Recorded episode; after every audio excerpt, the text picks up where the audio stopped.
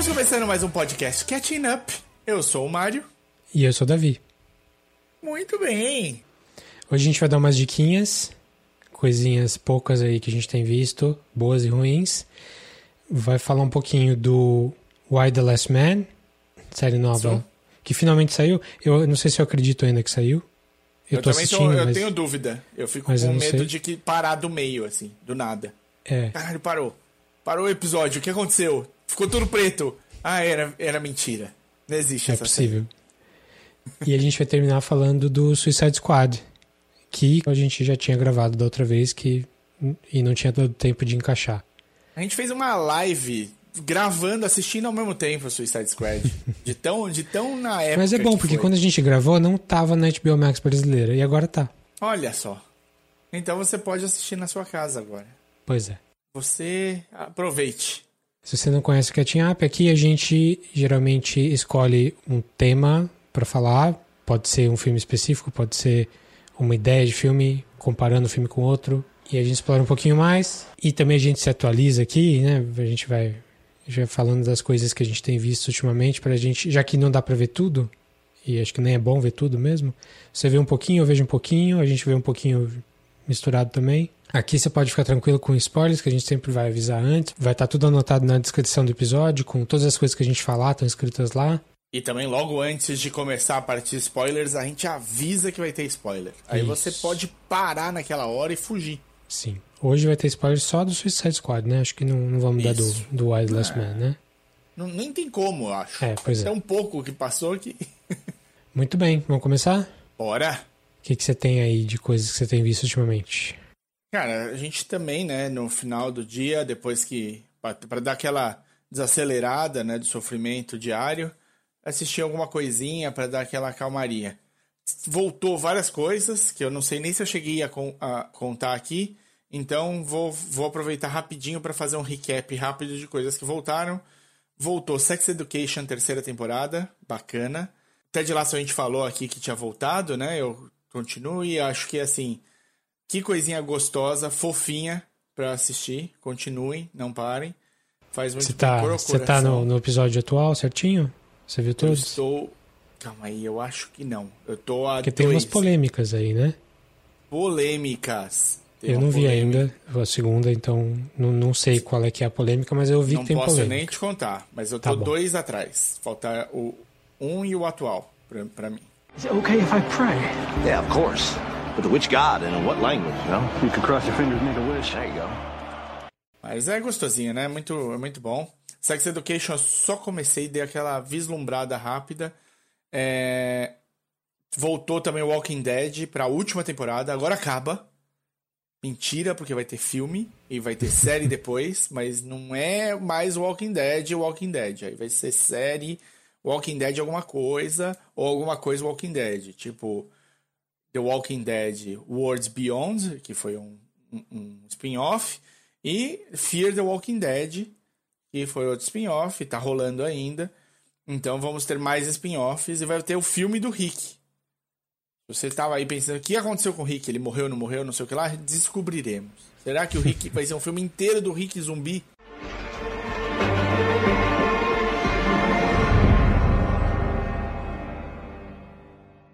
Não sei. Haja dinheiro. Mas- O- quê?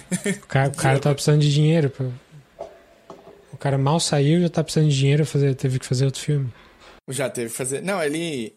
Eu, eu acho que ele, quando ele saiu, ele meio que se comprometeu a encerrar o personagem. Porque é, é assim, né? O, o- a série pros quadrinhos, eles são, tipo, incrivelmente diferentes, assim, né? Tem, tem coisas que. Tem personagens que só exi- existem na série, nunca existiram nos quadrinhos. Tem personagens dos quadrinhos que nunca foram pra série. Tem vilões que não aparecem em um e outro. É, e o- a série tem esse problema, né? Os, os atores têm vida fora da série. Os desenhos não. Os desenhos só tem o quadrinho. mas o- os atores têm vida. Então eles. o- a Maggie resolveu dar um tempo, Michonne resolveu dar um tempo, Rick pediu pra sair. Você tem, tipo, você tem personagens, então, que são centrais no, nos quadrinhos que, de repente, não querem mais estar lá. E aí você tem de adaptar isso. Então, muitas, muita coisa diferente na série. Até porque o Frank Darabont, o primeiro, o primeiro Showrunner. showrunner do, do, do Walking Dead, era um cara que ia pelo feeling. Ele pegou a ideia, o feeling do, do Walking Dead e falou: "Pé, agora segura que o filho é meu, eu vou fazer a coisa funcionar do jeito que eu quero. E aí, ele, desse começo, ele já mudou bastante coisa. Aí, pra você acertar o que vem depois, é difícil.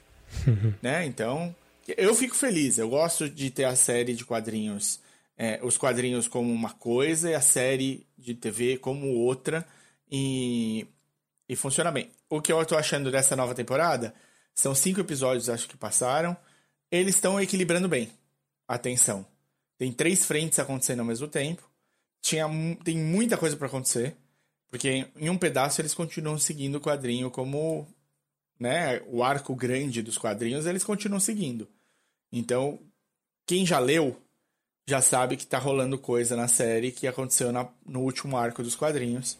E aí o, o- eles estão conseguindo segurar bem essa parte sem deixar cair muito a peteca das outras duas partes que eles levantaram, deixando também tenso, né? Tenso essas duas outras partes. Então, tem tudo para ser um bom final de série. Se você chegou até aqui, você carregou essa cruz até a 11 primeira temporada, vai fundo e, e confia que vai dar, vai dar, vai dar certo, vai dar certo. Certo. Beleza? Então, retornando, Sex Education é na onde? Netflix. Ted Lasso na Apple, Netflix. na Apple. Walking Dead, Netflix também? Onde que tá? O Walking Dead no Brasil, ele passa na Star Plus. É complicated. Pois Pra é. você. Se você. Olha, Mercado Livre, patrocina nós. Mercado Livre fez uma promoção aí que tá interessante. Star Plus e Disney Plus pra, e, e level 6 do Mercado Livre por 13 e quanto? Não, 19. 90? 19. É, então, mesmo assim, né? Só, só a Disney Plus já é mais que isso. É, a Disney, é, é, acho que eu tô pagando 13 no pacote anual. Acho. Mas é mais de 20 só a Disney e mais 20 do, do Star Plus. Sim, é tanto que Que eu não tive um- coragem de assinar ainda não, mas quem sabe. Eles têm aí um, negócio que eles falam que é o, grande kit deles, que é 45. Pois é, Star Plus e Disney Plus, porra. E não vale, né? não vale. É, não Se bem que o Netflix tá caro pra caramba, né? Tá 70, quase 70 pau. Começou com Cacete, começou tri- com 15 20, reais. 15, é. Tá, vou Pois falar é. um negócio muito louco, cara. Que você não vai acreditar. Eu não acreditei quando eu vi. Tá aqui na minha lista. Vou contar pra vocês, só pra vocês ficarem sabendo, nessas rapidinhas aqui, só pra vocês saberem que existe, tá? É, saiu um reboot de Wonder Years. Ah, eu ouvi falar. Incríveis. E quem, e o showrunner é o Lee Daniels, né? O cara do Lee Precious. Tem E tipo, eu só Olha- sei disso, assim. E eu já Então, não gosto eu muito do acho- cara. Eu acho que pode ser interessante, porque vai pegar uma temática completamente diferente, né? O, se eu não tô enganado, o personagem principal é, é, é negro, né? Não é o Kevin Arnold. Kevin Arnold. Não é. E é um Tem potencial, na- né? Tem, tem muita coisa que dá pra. é, Meu, imagina se você consegue fazer uma coisa decente, bonita nessa série nova e você conseguir colocar o Wonder Years original lado a lado com esse Wonder Years novo, pra você ver a discrepância dos anos 60. Porra, tem muito potencial pra ser legal, cara. Tô, fiquei empolgado. Outra coisa que voltou é, foi o The Voice com a Ariana Grande no como juíza, como coach agora. Então, no da nova temporada, acho que tem, sei lá, um ou dois episódios só. E é isso. Essas são as, as estreinhas, eu acho que tiveram agora. Beleza. Vou só relembrar também, vou, vou entrar no seu no seu bonde aí de séries retornando e voltou o What We Do in the Shadows. Ah, voltou e falaram muito bem, né? Tá excelente. Tá, Tá tão bom excelente. quanto, quanto. Eles mantêm muito a qualidade. É muito engraçado. É, assim, não é. Não vai mudar sua vida, nada, mas é muito legal, muito engraçado. Série do Taika Waititi sobre. E do Jermaine Clement sobre é, vampiros que moram juntos em Staten Island. Assim, é bem deprê. É bem engraçado. Objection. This is your fourth objection in the last minute. Overruled. Objection. What about? Objection. Ah, e, o, e já que a gente tava dando umas rapidinhas só, eu falei aqui do Nine Perfect Strangers no último episódio e Nine Perfect Strangers terminou agora, nesta semana que estamos gravando. É, semana do dia 23 de setembro. Foi o, o- o último episódio no ar. Redondinha, né? Essa série com o. Como é que é? Bob Carnivale? Não, como é que fala? Bob Cannavale, a Nicole Carnavale tá Kidman, muito bem, Melissa Melissa McCarthy. McCarthy tá muito bem, Nicole Kidman tá bem. Ela é showrunner, né? Ela tá, tá produtora, é tudo da, do negócio. Não é showrunner, mas ela é produtora geral do, do bagulho. Então, e ela parece que ela ficou 100% no personagem o tempo todo. Então, Credo. a maioria dos, dos atores ela não conhecia. E, e quem ela conhecia, ela conhecia pouco. E os caras, o contato que eles tiveram foi nela com, com a Masha, a personagem principal. Só depois que acabou a gravação, aí ela falou. O Michael Shannon também tá muito bem. É uma, assim, super estrelada a série, redondinha, bonitinha. Vai, vai criando um debate, é legal. Eu acho que, assim, é do FX on Hulu. Se fosse na TV, em outros tempos, eu acho que ia ter gente fazendo é, é, teorias de episódio para episódio. Ia tá tendo debate no Twitter. Legal. O What We Do in the Shadows também é do Hulu. Ah, é do. FX. O FX no Hulu tá investindo bem. A gente vai falar mais deles ainda hoje. Vai.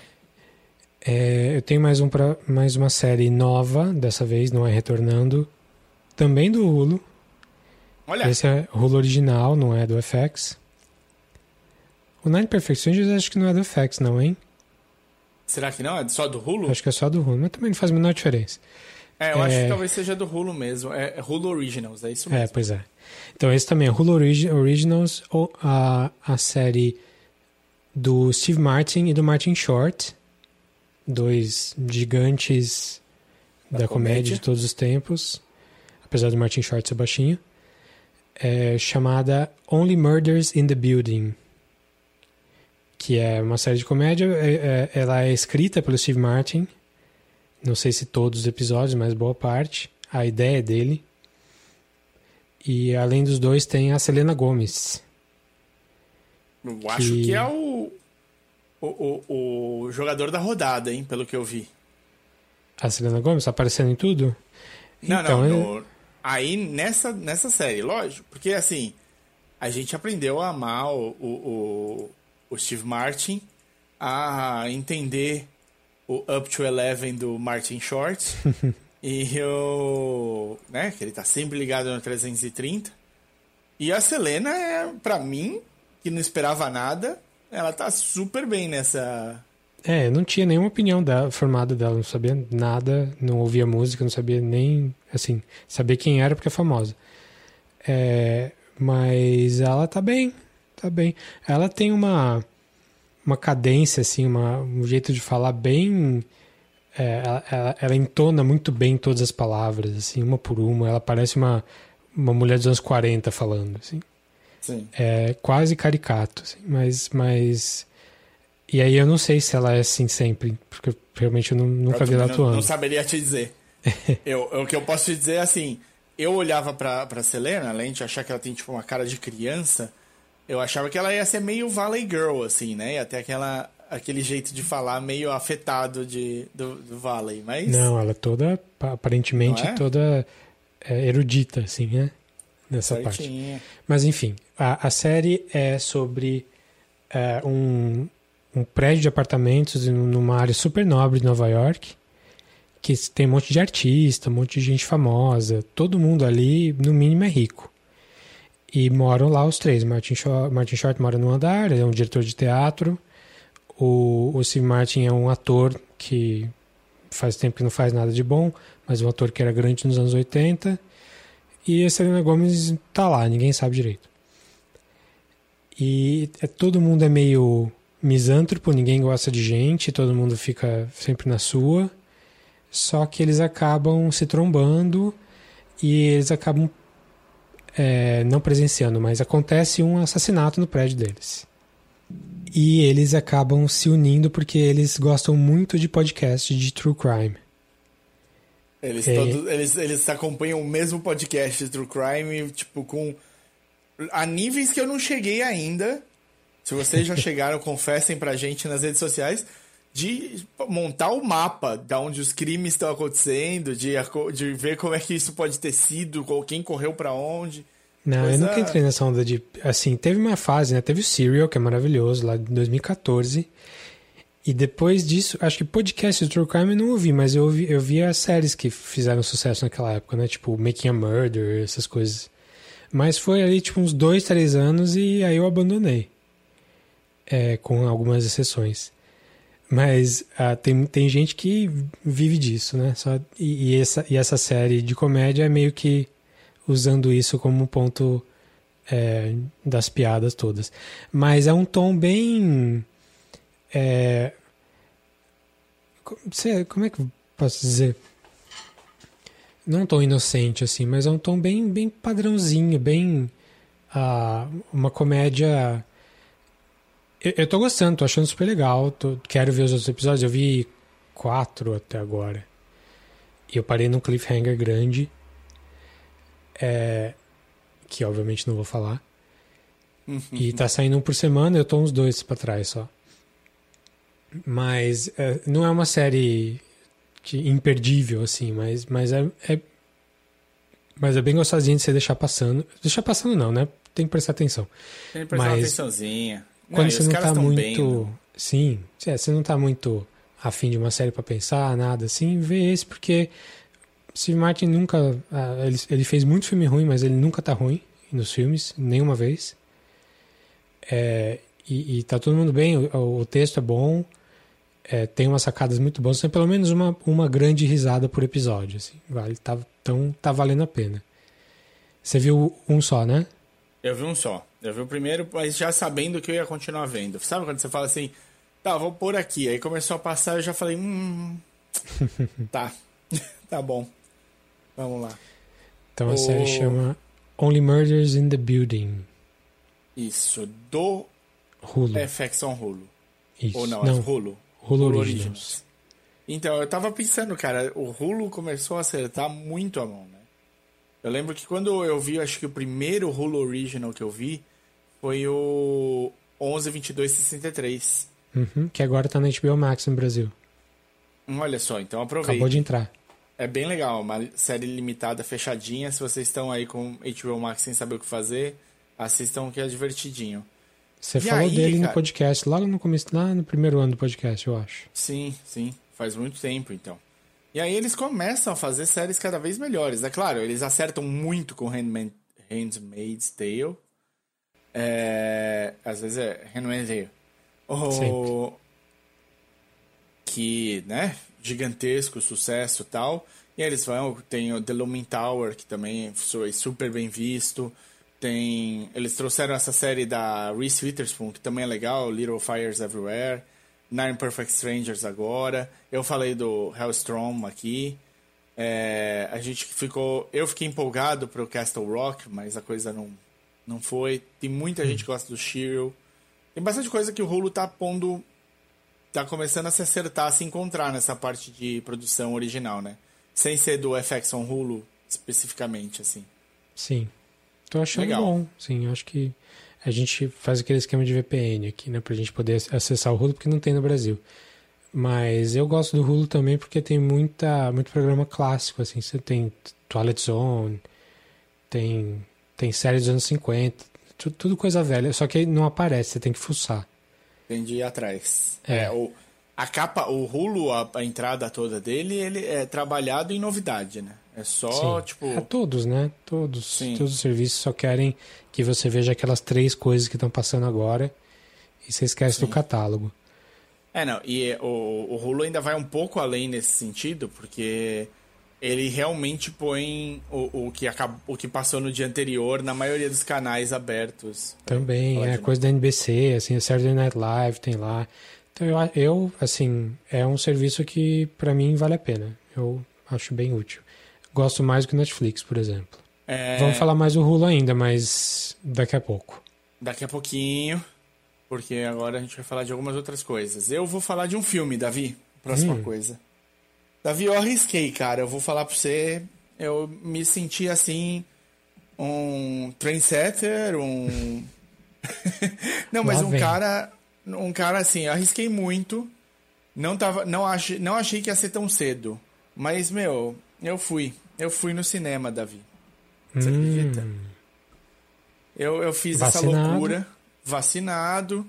A Marina Sala tá só com a, vazia. A Marina tá só com a primeira ainda. A segunda dela é só em outubro.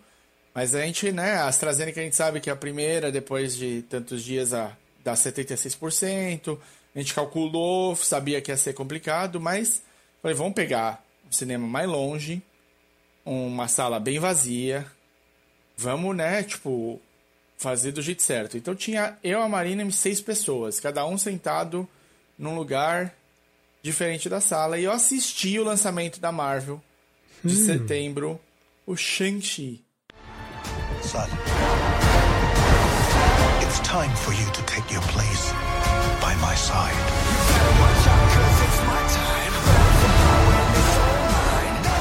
That's not going to happen.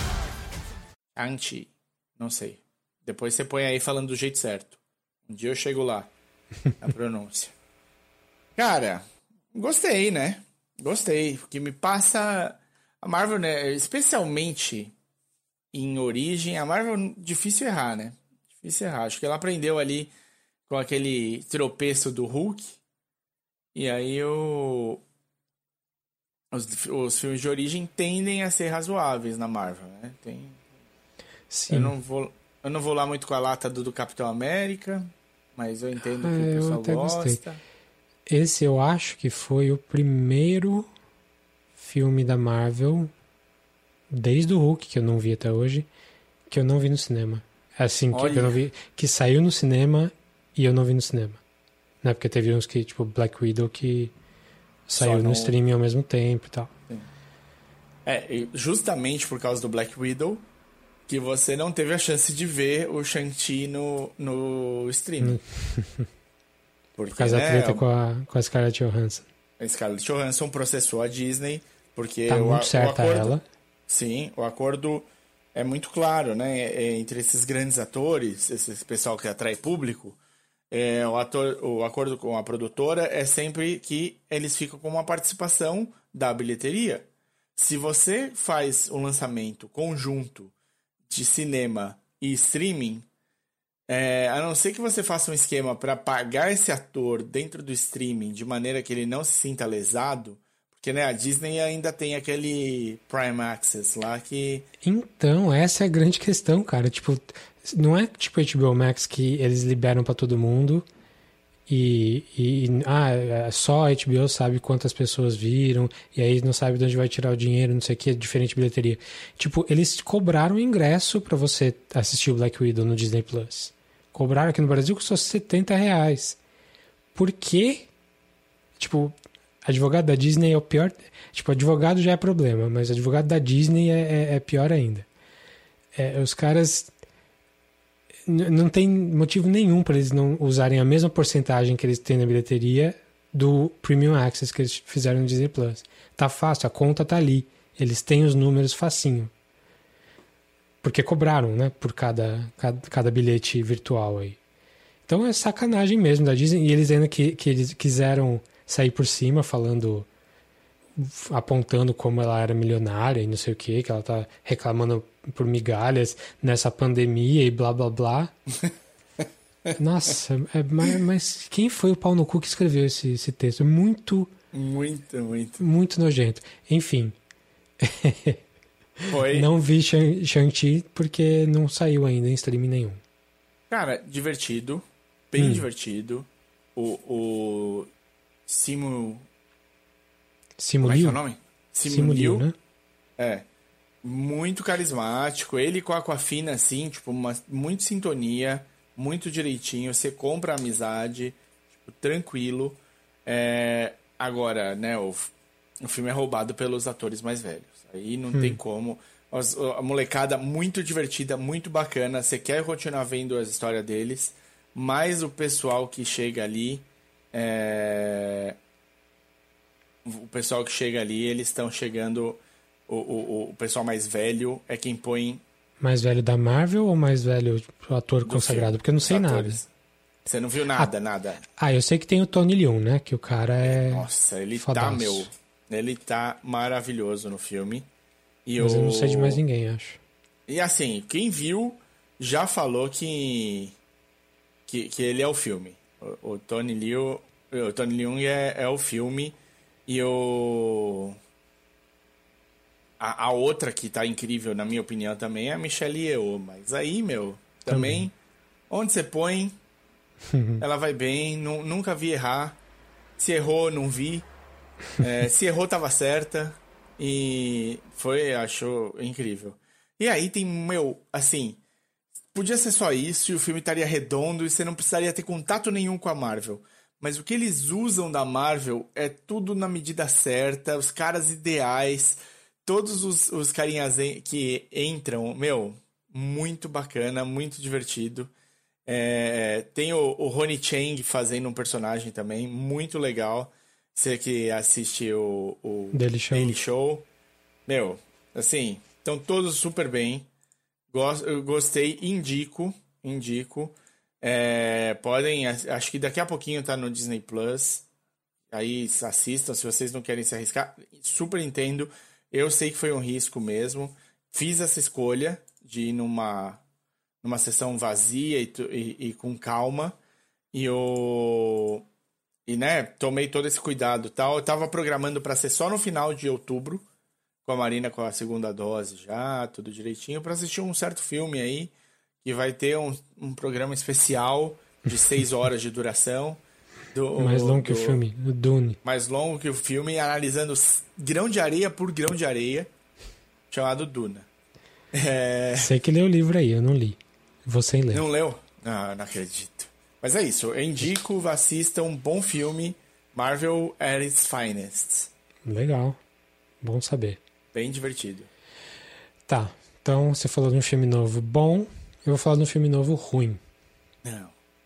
Por que, que você faz isso com a gente, Davi? Olha só. Bom, já falei que é ruim, né? Mas Ai, é um sci-fi no ar. Então, ecos de Blade Runner aí.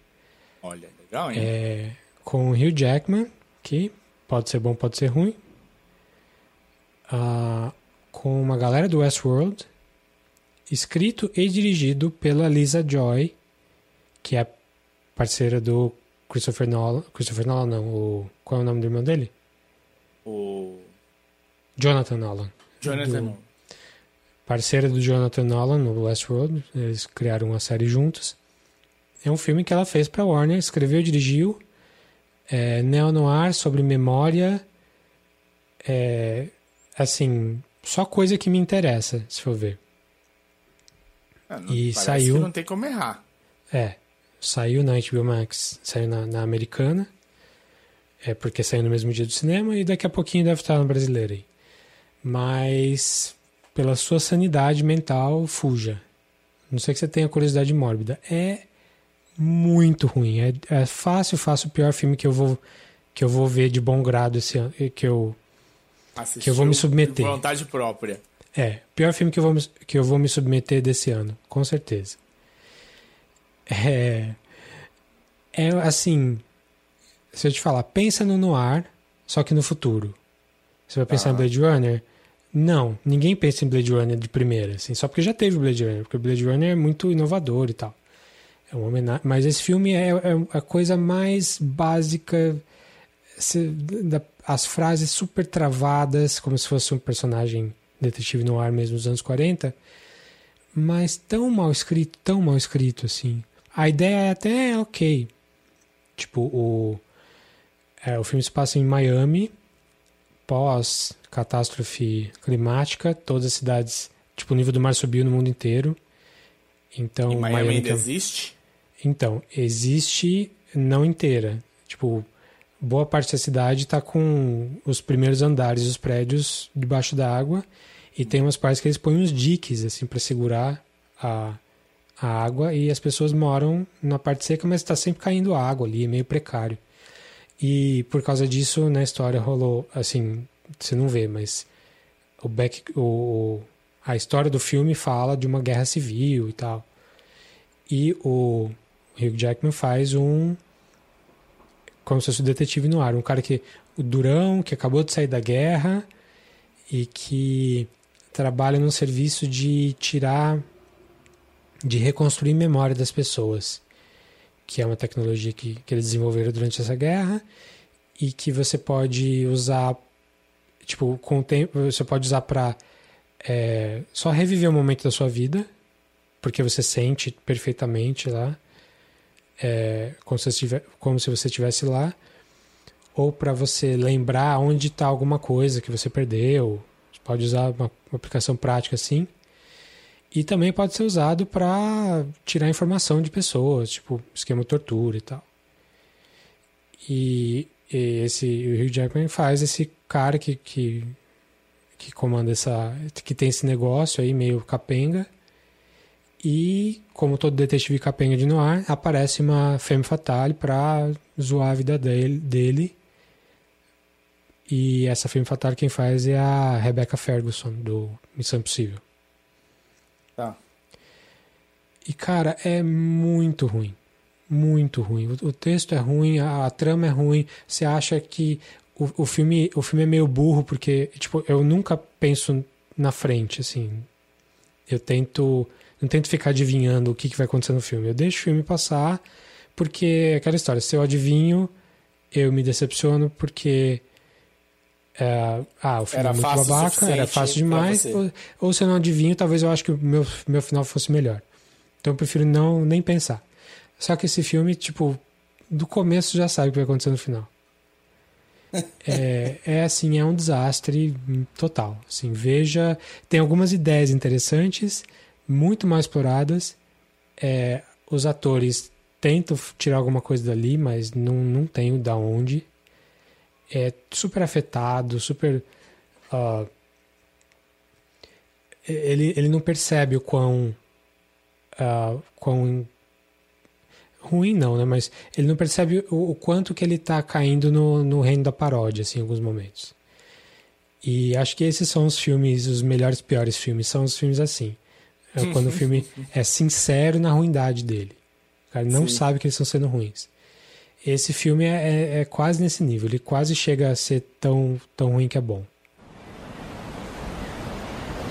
You're going on a journey. A journey through memory. É. Reminiscence, daqui a pouquinho deve entrar na HBO Max brasileira, mas tá na americana por enquanto. Veja por sua conta e risco. Que delícia. Tá, tá aqui na lista já. já coloquei. Cara, eu vou falar de uma série que eu indico. Indico. Mas não é pra todo mundo. Hum. Então eu explico. Você lembra. cê- vou- sabe séries que são como Carnival, é, Pushing Carnivale. Daisies. Aham. Car- é, Carnivale, perdão. Carnival, eu. Carnivale, Pushing Daisies. é, Sabe, sabe o que é aquela série que é, Twin um, é Peaks? na. Twin Peaks, talvez. Uma série que é. Mas é que Twin Peaks é até mais sério, né? Essas duas são. Carnivale é mais séria do que Pushing Daisies. Pushing Daisies é fofinha. Né? Você tá É- falando é- de é séries fo- super estilizadas, é isso? É super estilizada com um, um, um Surrealismo. pé no, no surreal, é. Um pezinho no surreal sempre, assim. Então ela é, é pautada na realidade, mas com aquela a realidade, realismo fantástico, vamos dizer assim. E o, essa série, ela tá no Amazon Prime e ela é uma série de realismo fantástico, igual nesse nível dessas duas anteriores, Carnivale e Pushing Daisies. Tinha mais uma que eu até tinha pensado e não, não vem. Ela chama Dispatches from Elsewhere. É um de 2020, tá? Da AMC, mas tá aqui no nosso no nosso Amazon Prime BR. O o cast a série acho que é toda tipo conceituada, criada, rodada pelo Jason Segel. Eh, Criou, que- foi ele que criou mesmo. E é baseado num, num negócio que chama The Institute. Eu imagino. Jason Segel, o cara do How I Met Your Mother, dos Muppets. Isso, cara que fez uma carreirinha aí depois do, do How I Met Your Mother Bad como Teacher. roteirista. É um cara que tá em vários lugares. É, Certo. o The Institute é um, um filme documentário é, de um de um negócio que chama Je- Jejum Institute, que era um, um ARG Hum, em São Francisco. É, e aí eles pegaram esse documentário e criaram a série em cima. O, o C- Jason Segel deve ter visto o documentário, pirou grandão e, foi- e montou essa série. Um dos compositores de música é o Atticus Ross, que você conhece bem, né? Acho que ele tá com o companheiro irmão. do Trent Reznor. Exato, e acho que ele tá com o irmão dele nessa, porque chama Leopold Ross, o, o segundo compositor aqui. Que deve ser irmão, mas sei lá eu. X. É, é, exatamente, é o irmão dele. Ele é músico, mas ele era músico de banda, e ele veio ajudar aí o irmão dele na, na trilha. O... É uma série que, meu, basicamente, pessoas que vivem. Eu vou tentar dar o mínimo possível, tá? É, são pessoas normais que acabam encontrando um, um- Você acompanha meio que. O primeiro episódio é pela perspectiva do Sigil, né? Do personagem Sigil, que chama Peter.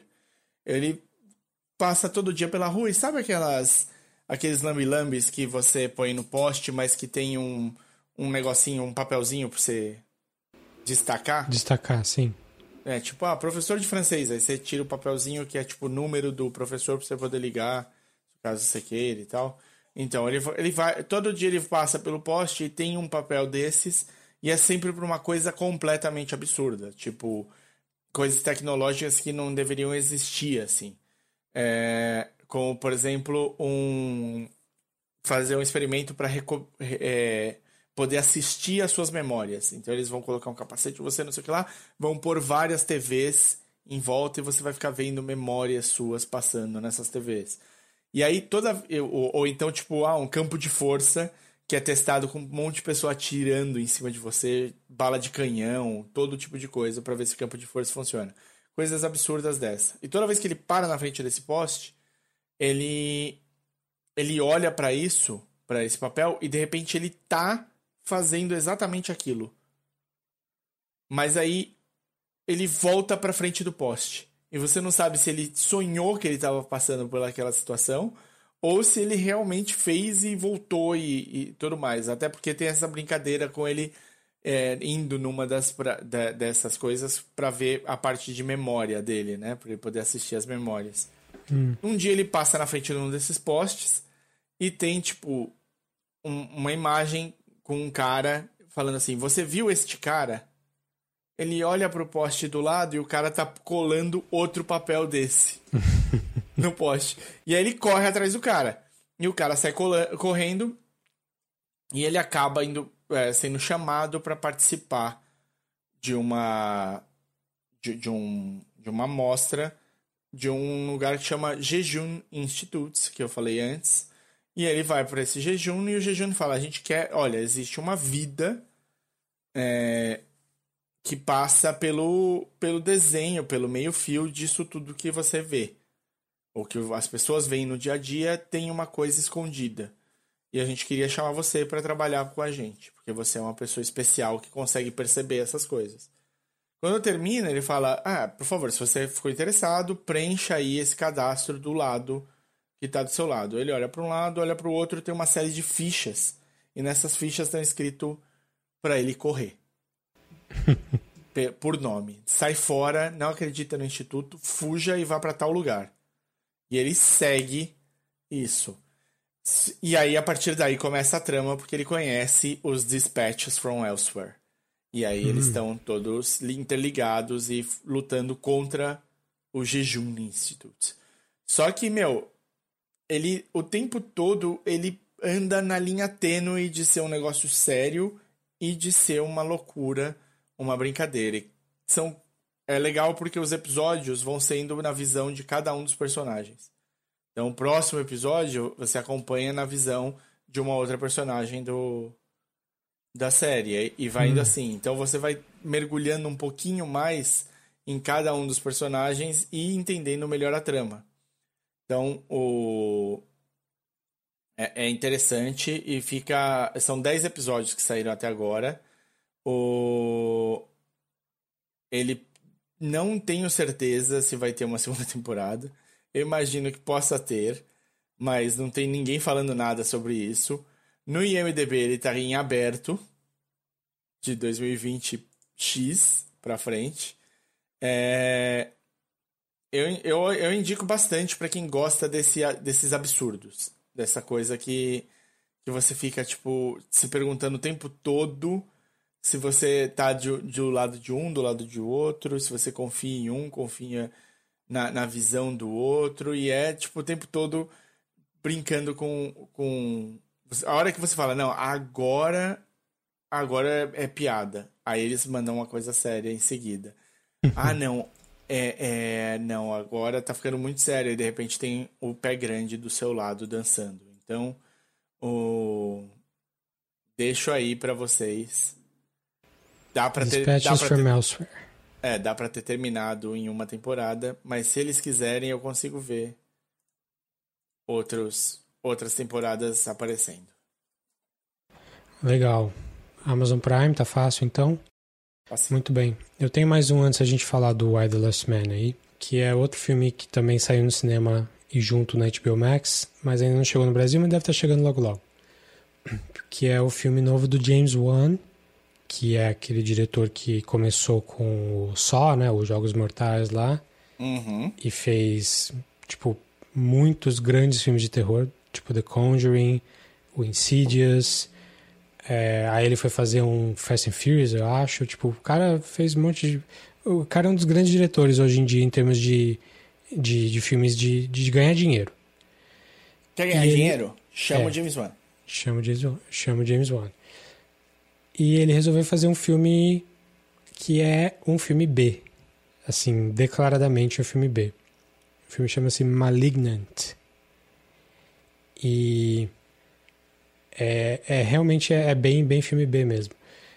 É, é um filme onde uma mulher começa. Vou dar tipo mais mais abstrato possível, assim uma mulher começa a ter umas visões de gente, de assassinatos, eh, tipo, super gráficos, assim, que estão acontecendo, mas ela não tá lá, ela só sente isso. Ela vê e não consegue se mexer. E ela não sabe de onde que tá vendo isso, de onde que tá vindo isso. O filme é, assim, não é muito bom, já falo já. Acho que ele não é nem bom, mas ele tem momentos legais, assim, ele, ele- ele- acho que se você gosta daqueles filmes, das adaptações ruins do Stephen King, porque Stephen King tem o top tier, né, que é o Shining, o Stand By Me e até alguns outros filmes de terror dele também que são bons. E The tem Green Mile, os né, que ficou do Green. Mile, é. E assim, é, os dramas, mas falando até- de terror, tem as coisas muito boas, tipo as coisas do o cara do Hill House, como é que é o nome dele? Do Mike Flanagan, que ele adaptou, adaptou alguns Stephen Kings, incluindo a continuação do Shining lá. E tem aqueles filmes dos anos 80 e 90 que o Stephen King só queria dinheiro mesmo e ele topou deixar adaptar e é um lixão. Esse filme vai nessa pegada, assim. Vai na direção do lixão. É, você viu o pôster, tem uma pegada meio diálogo também, aqueles é, terrores italianos dos anos 70.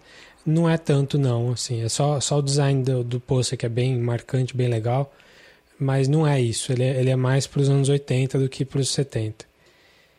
É, ele, ele fica maluco, assim, o final é, é, é, é bem, bem escandaloso, assim, que pode ser legal, mas é, é outro que eu acabei adivinhando no começo do filme, assim, sabe? Saquei qual é que era, pra onde que tava indo o filme. É, tem algumas semelhanças com outros filmes que se eu falar é um spoiler.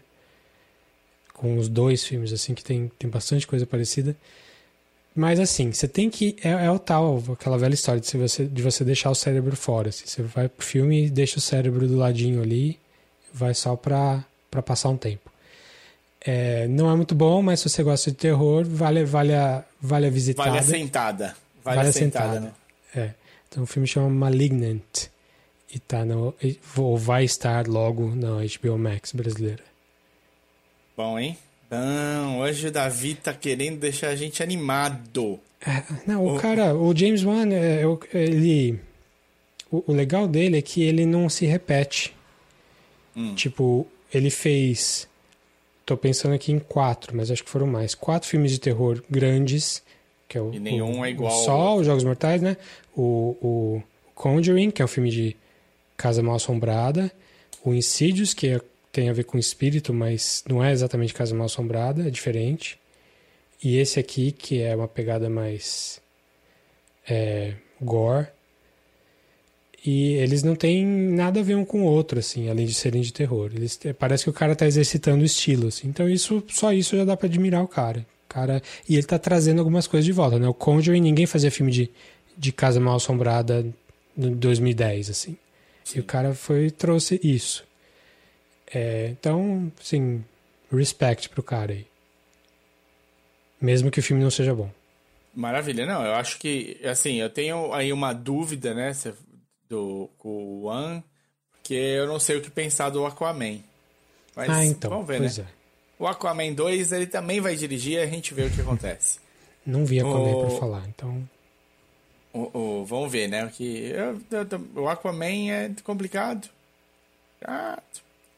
Mas vamos que vamos. Bom, é, antes da gente entrar então no, no, primeira, no, no primeiro negócio desse episódio, primeiro nome grande, só para fazer uma passagem rápida, vi o documentário do 11 de setembro que tá no Go- Globoplay. Nem lembro mais o nome é, desses aí. É, meu, é assim, é um monte de footage da época, bem montado, bem amarradinho, você, você acompanha algumas famílias.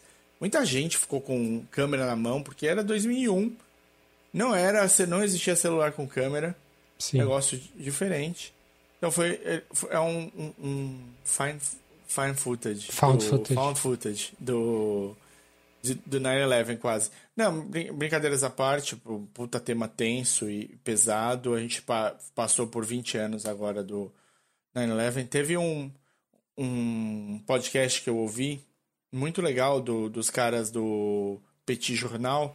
Eles Sim. fizeram um especial sobre o, o, o 9-11 dos 20 anos e foi muito legal ver o quanto o 9-11 impactou.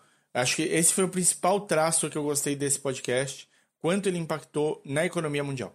E por que que, tipo, como por exemplo 2008, é, a, a, o estouro da bolha imobiliária tem um, acontece muito porque a- pelas decisões que aconteceram depois do 9/11, das decisões do Fed, das decisões do, do, de gastos com a guerra e como é que isso vai criando uma nova do American Way of Life, de como você tem de manter isso, porque esse é o bastião, porque os Estados Unidos vinham de um momento super forte da década de 90, onde eles er- eles estavam nadando de braçada com puta superávit interno, e como isso afeta e enfia os Estados Unidos num momento delicadíssimo econômico du- durante a década dos anos 10, dos anos 00 ali.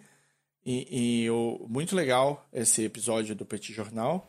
E o, Sim, eu ouvi também, eu gostei bastante. É, e eles mal falam de Patriot Act, nada. Eles ficam, fo- focam mais nas consequências É, socioeconômicas, assim, do, do que aconteceu. Exato, não vão falar que por causa disso você tem de tirar o tênis para passar no, no aeroporto e tal. É, é muito louco. É, Os caras são bons. É, são 20 e poucos minutos, não é nada grande. Só é, não, conversa esse é dois aí. 56 minutos, mas É, o, pois o no- na média é 20 e poucos minutos mesmo. Todos os É, o, o diário deles, eles têm um, um todo dia, um tema de economia, um tema de política, e eles têm tipo 5 minutos, 6 minutos, Oi, é. 10 minutos. 7 minutos por aí. Aí eles têm um bate-papo semanal, que é 20 e poucos minutos, que é o que você falou. E aí eles tiveram esse especial, que foi quase uma hora. Mas o. Mas qual que é a série que você viu no, no Globoplay? Não, deixa eu pegar aqui, que não é série, é filme. 9-11 Life Under Attack. É um documentário. E aí, não é found footage, vai, eu fui, eu fui sem graça nisso daí. É, são pessoas que estavam vendo aquele momento, estavam fazendo coisas do seu dia a dia e foram gravando isso. Então, você, claro, você tem, tipo, gente da França, gente de, de, outros lugares, mas você tem também cinegrafistas que estavam no lugar certo na hora que aconteceu. Te- Você tem famílias que moravam muito perto e você vai vendo o desespero das pessoas, o impacto na vida no dia. É legal, é pesado, é bem pesado, é um clima pesado, mas é, não é tanto que eu, o que eu tava imaginando que seria, assim. É, é, é- é interessante ver como a cidade, né, teve de a tensão que teve, quando as histórias que começavam a chegar, não tem outro avião vindo e, e tudo mais, depois de já terem acertado os dois na torre, e como é que cada um lidou com aquela situação absurda, né? A situação absurda. É, eu tô esperando, porque agora tem um monte de coisas do 11 de setembro pra ver, né? Saiu, porque agora por causa dos 20 anos saiu. Todos os streamings têm alguma coisa e alguns têm mais de um. Tô esperando alguém falar, não, esse aqui é o- muito bom e aí eu vejo só aquele. Tem, tem uma série do, que tá no Hulu também, do 9-11, que chama 9-11 One Day in America. Esse vai. é, tipo, no Life Under Attack, eles falam com algumas pessoas, mas esse do One Day in America são seis episódios até aqui, eu não sei se vai ter mais. E tem entrevistas atuais. Tem gente falando de como tá encarando, as, como encarou as coisas na época e tal. Acho que é do National Geographic, o, o original. E o. Eu, eu, eu pretendo ver em algum momento, não sei se vai ser agora, tá aí na lista pra eu dar uma olhadinha depois. É, A gente. Pra fechar, só porque a gente tá gravando do dia 23 pro dia 24, algumas coisas importantes. Voltou também na Apple TV, Apple TV Plus, voltou The Morning Show para a segunda temporada. Super bem comentado esse, esse começo de, de temporada, de segunda temporada. E estreia hoje, né? Agora, passamos da meia-noite, dia 24. É, estreia hoje Fundação, o motivo pelo qual eu tenho Apple TV Plus. Desde a primeira vez que eu abri essa merda e passou um micro teaser do que seria, eu falei, fudeu, eu vou ser obrigado a ficar nesta pocilga de mais um streaming. Não é por. O Apple TV Plus a gente falou super bem aqui já, várias vezes, um monte de série foda. Tô muito feliz em ter o streaming. Não, não, não é isso. Mas é que é mais um. Tô preso nesse mais um porque eu quero ver Fundação. E estreou hoje, então aviso a todos. é, estes dois estão aí liberados. Vai ter mais uma coisa que vai estrear muito em breve, não sei quanto, na Amazon Prime. Não sei quando isso aqui vai sair, mas quem sabe estreie antes. E eu tô lendo, porque, né? Eu, eu entrei na, na, na pilha. Pilha. E o. Que é o Wheel of Time. Que é aí é uma aposta do, do Amazon Prime pra fazer um grande. A gente falou dele quando a gente começou a falar sobre as possibilidades de ter uma próxima grande série de fantasia. Hum, do sim. do Wheel of Time é a aposta da Amazon Prime, a primeira, porque a Amazon Prime tá- chutou o balde. Vai ter várias apostas de, de qual vai ser a próxima grande série de fantasia. Eu terminei de ler o segundo livro da, da série do Mistborn, que chama Well of Ascension, e uma delicinha de ler a, a propósito. Leiam, porque o- a série do Mistborn é muito facinha, muito gostosinha de ler. Não sei porque não tem ninguém adaptando isso pra série. Visualmente ia ser lindo. Os personagens são super fáceis, todo mundo ia se encantar. Não entendo, mas tudo bem. É difícil, talvez seja difícil de adaptar, não sei. Não, é porque o Brandon Sanderson é um cara super precioso com o material. É tipo o Neil Gaiman, Justo. assim. Justo. Inclusive, Neil Gaiman, em breve teremos finalmente, falando de finalmente nesse, neste episódio, Sandman no Netflix. Pois Estamos é. falando de finalmente, porque o, o nosso próximo, olha o gancho. o, nosso, o nosso primeiro assunto grande de- do episódio, que não vai ser tão grande porque a gente não tem tanto pra falar assim, Sim. é uma série que é um finalmente. É. Chama aí. Davi. Muito bem. Bom, lá nos anos 2000, ah, o Brian K. Vaughan, Vaughan, Vaughan, não lembro, é, já era um cara estabelecido na- nos quadrinhos e ele lançou uma série que é, não é de super-herói, mas é um quadrinho, chamado Why the Last Man, é, cuja qual eu li inteira, porque gostei bastante. A ideia é muito simples. É, é assim, foi no comecinho dessa, dessa, dessa fase de, de apocalipse, de coisas apocalípticas. É, um dia, sem explicação nenhuma, morrem todos os mamíferos com cromossomo Y. Todos os machos. Madam President, power plants will start to shut down. Which which city? All of them. Somewhere is the answer to how this all happened and how we fix it. Who are you? Yorick. You're reproductively interesting. Wow. Eu tô ouvindo Incluindo, ao obviamente, longe, todos os homens. Hã? tô ouvindo ao longe a comemoração geral de quem tá ouvindo isso, este momento aqui. Pois é. Ah, mas morre todo mundo, menos um cara, moleque, que é meio. É, um cara que não sabe o que fazer da vida, um cara meio perdido na, na sua juventude ali, escape artist, ah, chamado Yorick. Ele e seu macaquinho capuchin. Só os dois machos sobreviveram. E Como é, que, como é que chama upper, ampersand em português, Davi? Existe um termo? Pra Acho que é ampersand mesmo, não é? Não sei, cara. Eu nunca soube, né? Eu só descobri que chamava ampersand por causa do porra do macaquinho. É, o macaquinho chama ampersand, que é aquele símbolo de. É o e-comercial. E-comercial eles chamam aqui no Brasil. É isso, e-comercial. Muito obrigado, bem lembrado. Ah, então, a, a série de quadrinhos é isso: do, do um rapaz tentando navegar num mundo em que acabou de morrer todos os homens. Então, é apocalipse mesmo, porque obviamente vai ser situação apocalíptica quando metade da população morre, e ainda mais a metade que é ah, dominante é, na parte profissional e tal. É, por Porque bem- leva a muito. Leva a muito mais mortes. Porque você tem um número, por exemplo, é, super errado de, de número de pilotos de avião e pilotas de avião. Sim. Quando Ou o- encarregados da hidrelétrica. Da, da... Aí, Da- quan- das tem poucas usinas. mulheres, das usinas elétricas. Aí tem, tem duas mulheres e 20 homens, morreu 20 homens, as duas mulheres não sabem dar conta, não vão conseguir dar conta. Enfim, a série, a série de quadrinhos é bem, bem legal. Eu acho que ela dá uma embarrigada no meio. Mas o começo e o final eu acho excelentes. E eu tô falando isso de memória, assim, eu não, não revi, não reli nada. É, então. mas eu também na não época, reli, mas gostei muito. Eu também não reli, tenho aqui, posso fazer isso sim, porque é uma coisa que me, me traria bastante prazer. Eu lembro que tinha um cuidado muito grande, o começo é todo muito, muito bem trabalhadinho. E o final é dessas que, tipo, você lembra.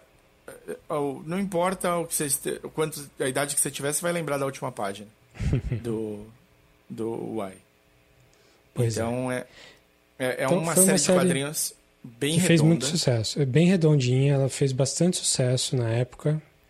E é O um dos cara- primeiros trabalhos que ficam famosos, né? O, o, o Brian K. Vaughan, ele é desses caras que, meu, todo mundo fala hoje em dia. Ele não... Não é que ele não erra, mas onde ele acerta, ele acerta muito. Ele teve É. muito... Na TV, ele teve muito en- envolvido com Lost. Sim, Por um período pe- grande. Inclusive, eu acredito muito que tenha sido por causa do Wild Last Man que o Lindelof pescou ele pro Lost nas, nas temporadas mais pra frente lá. Mas sem dúvida. Nessa época do Y, ele escreveu uma outra série que chamava Ex Machina. E foi uma série que, tipo, também mexeu muito com as pessoas. Eu acredito super que vai sair um- eventualmente uma série curta, fechada, essas antologias, assim, do, do Ex Machina. Que é um, o cara é o único cara que tem superpoderes no, no mundo. E o, o superpoder dele é que ele conversa com é, todas as coisas eletrônicas. Ele consegue conversar com ou elétricas, conversa com o abajur, conversa com o computador, conversa com o som. E Conversa, tipo, controla ou conversa, tipo, tem conversas sentientes, assim? É, ele tem ele tem Tipo, o controle, abajur tem tem personalidade? É, ele tem controle, mais controle do que isso, mas é- é- é- rola de vez em quando esse, esse segundo, pa- essa segunda parte. E ele era o único super-herói que tinha. E ele acaba se envolvendo na vida política. E vira, tipo. é, presidente, sei lá. E, o, e a, a série passa meio que por, por essa parte. O, faz tempo, né? A, a Ex Machina não foi tão longa quanto o. O, o, O Y. o é uma série bem mais longa. E dali, dessas duas, ele vai fazer Runaways pela Marvel, que vira a série da, do Hulu. É, Runaways é fofinho também, é, são os filhos, são uns moleques que são obrigados a se ver uma vez por ano. E nem sabem, não se gostam, não se curtem. E eles um dia resolvem ver o que caralho os pais deles fazem for- juntar eles uma vez por ano. E descobrem que os pais são todos super vilões. e eles fogem porque, né? Como assim os pais são super vilões? Vai se ferrar. E aí começa o Runaways. Ele hoje em dia. Ele fez. Ele tá tocando Paper Girls, que é um, meu, uma delícia de quadrinhos. E tá tocando Saga, que é o meu fundo de celular. Então acho que dá pra mostrar que eu gosto um pouco. São dois quadrinhos que eu super indico. Já falei deles aqui no, no podcast também. Então, é um cara, assim, trabalha muito bem com o absurdo, transformando o absurdo numa situação normal e possível, né? Corriqueira e que você consegue se identificar dentro dessas histórias muito, muito loucas. Super premiado. A Eisner Award, a rodo. Harvey Award, a rodo. Hugo Award. Né? Você vê que o cara chegou num, no outro nível quando ele começa a ser indicado para literários também. Então, é um cara... É um cara bem bacana. O cara é bom, realmente o que você falou, não é tudo que ele faz que é super bom, mas o cara é muito bom. E esse é, a- é o grande. A marca. O, a obra dele que vai ser. Provavelmente ele vai ser lembrado, vai ser o Last Man. É, não, é, não, falando só dele, ele é o escritor, mas os desenhos são da Pia Guerra, ou Guerra. É, a Pia é maravilhosa, né? É, Meu Deus a do arte é muito legal, muito bonita, assim, muito limpa. Muito. É, Pia, cores bonitas, tipo, bem, bem legal mesmo no final. O, a arte do, do, do quadrinho. também super premiada, a Pia. Então, fez, ele foi, foi um belo um, um belo casamento que eles tiveram aí. Ela fez pouca coisa depois, acho que em quadrinhos, pelo que eu, pelo que eu vi. É, ocupou uma parte enorme da vida dela, o Ai, né? Então, mas ela tem bastante coisa ainda assim. Trabalhou em card games, trabalhou em um monte de coisa e levou a sua boa boa leva de prêmios também. A Pia é maravilhosa, muito bem lembrado, David. Muito bem. Então, eu- a série de quadrinhos fez muito, fez muito sucesso e já foi co- cooptada para fazerem um filme. E esse filme passou por todo mundo. Assim, quem ia fazer primeiro, acho, não sei se foi o primeiro, mas um que eu lembro que ia fazer o, o Yorick era o, o Shia LaBeouf. E Ah, passou é na mão de um monte de diretor diferente, uns diretores iniciantes, uns mais consagrados aí, e nunca saiu do limbo, nunca foi para frente, sempre parava é, antes de, de, de realmente começar a pré-produção. É, aí falaram que ia fazer uma série. Ah, beleza, série tem mais a ver com realmente com quadrinho, porque quadrinho é longo, são 60 episódios, 60 edições. Aí É, faz mais sentido. Sim.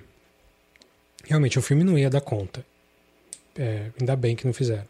Só que mesmo esse, essa série ficou, sei Impossível. lá, pelo Passou menos uns 5, 6 anos no limbo. Pelo menos. do- 2010, o, o Louis Leterrier falou que queria fazer. 2015, a Nina Jacobson falou que ia fazer pro FX. É, Antes disso Michael teve Green- o. Antes deles, antes deles dois, teve o, o Dan Trachtenberg também, do, do Cloverfield, o, Cloverfield. O, o que é bom lá, o segundo. É, o, o Michael Green também, em 2016. 2018, quase foi. É, também não foi. Duas vezes quase foi. Eles chegaram até a fazer cast, se eu não me engano. Pois é, assim, ele chegou em vários pontos de, de produção, de, de quase produção aí. Ah, só que não ia pra frente. E aí anunciaram, não, o FX vai fazer, beleza, vai, vamos fazer sim. Aí acho que trocou de showrunner antes de começar algumas vezes. Uhum. E aí teve a pandemia. Aí começaram a adiar, não, vai sair, pode deixar que vai sair. E eu falava, cada vez que adiavam, eu falava, não, eu só acredito quando eu estiver vendo o último episódio, assim. Eu já tiver visto a série inteira, senão essa série não vai sair nunca. E então eu ainda não acredito, porque eu só vi quatro episódios. Que foi o que saiu até hoje, até o dia da gravação aqui. Então ainda não tenho certeza que eu vi. Mas eu acho que eu vi. Sim. Mas beleza. Agora que a gente chegou na série, qual é que é, tipo, e aí? Você acha Vamos que lá. No que que final, você- Hum, no final ficou o show ficou no, FX mesmo, né? FX on Hulu. É, quem é showrunner é uma- a Elisa Clark.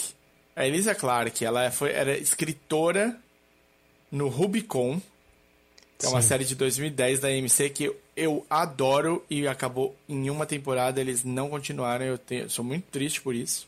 eu vi também, gostei. E eu Antes disso, ela tem o, tem o The Killing, né? Ah, ela passou pelo The Killing, é verdade. E... Eu acho que ela fez o The Killing americano. Acho. Que é legal. Eu gosto também. Lançou muita gente bacana, né? Não? Sim. Alô? Sim. Ah, o The Killing, sim. sim. É. é. Gente boa e não tão boa também.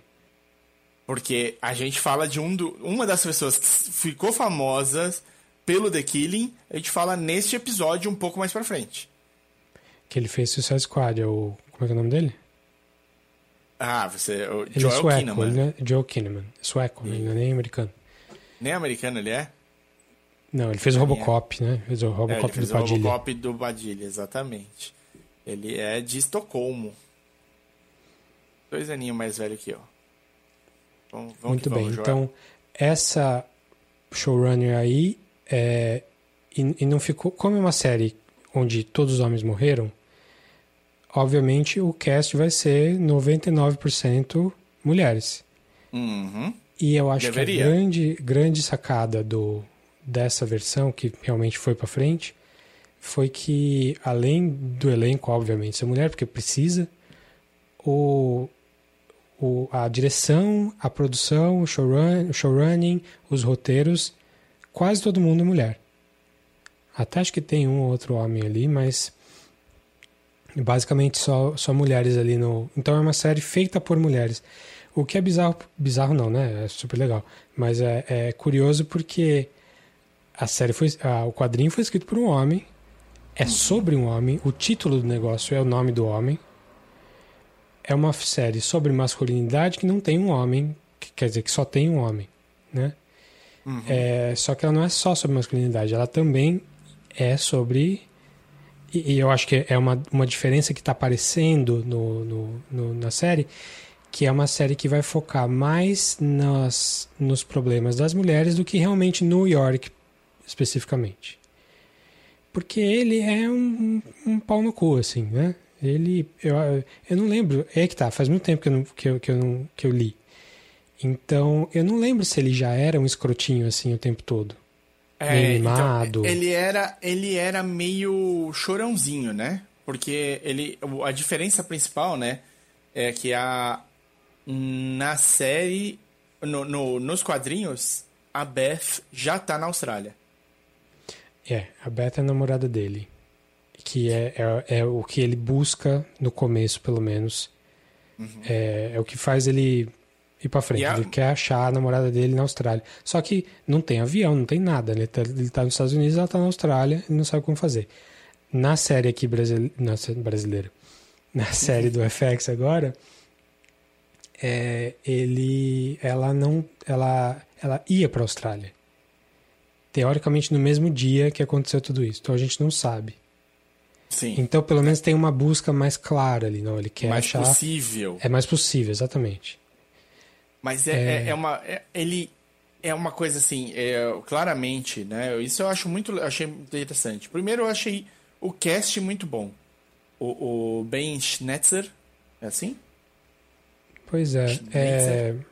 Schnetzer, né? É.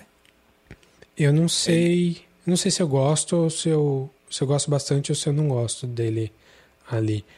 Eu acho, não, não, Porque- eu tô pensando na parte de aparência. Ele então, não é parecido, lembra- né? Ele me lembra muito o jeito do Yorick. Porque Me o Yorick é um, é um. Ele tem o quê? 20 anos, sei lá. Ruivo, né?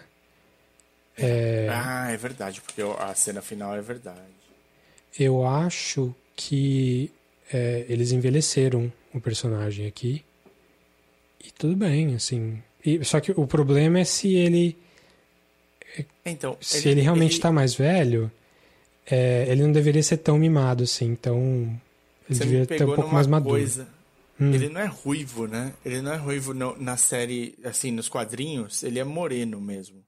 E ele tem, ele tem alguns traços que me lembram o Yorick da, do negócio. Mas tem vezes que sim, nos quadrinhos o cabelo dele parece ruivo. E o Sim. final, né?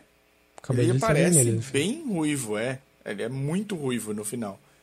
E o, o- é uma loucura. Eu, eu pus, eu até falei, meu, minha memória tá me traindo. Porque quando você falou que ele era ruivo, eu falei, eu lembrei da, do final. Eu falei, nossa, você pode crer. E aí eu fui, falei, mas espera, por que, que eu acho que ele era moreno mesmo? e aí eu peguei aqui os desenhos e ele é moreno em boa parte das cenas que eu abri aqui. Bom, ok, luz, né? A luz às vezes bate, o cabelo fica de uma cor e de outra e tudo bem. Vamos que vamos. O Hulk era pra ser cinza e ele saiu verde. tá tudo bem. Continua. Bom, é, então o York tá um pouco mais velho, eu pelo menos eu acho, né? Não sei. Não sei se é porque o cara. É, é, assim, eu acho que de aparência ele não tá muito ali, não tá muito certinho, não. Mas. é, então, realmente, eu não sei se eu gostei ou não, não gostei. Acho que a ver ainda. Vamos ver. A ver, a ver. Mas o resto do casting eu tô achando muito bom. É, ele tá mais velho sem dúvida. Isso eu também acho. É, a impressão era que o Yorick era. Assim, o, o, o, o Ben, ele consegue passar como ele sendo mais moleque, né? Pra ele não ser. Ele não ser. ele- ele, tipo, tão, tão discrepante, assim, né? Ele poder ter esse comportamento um pouquinho mais. mais pedantezinho, mais chatinho em alguns momentos, assim, de tipo, não entender o tamanho da zica e, e o que.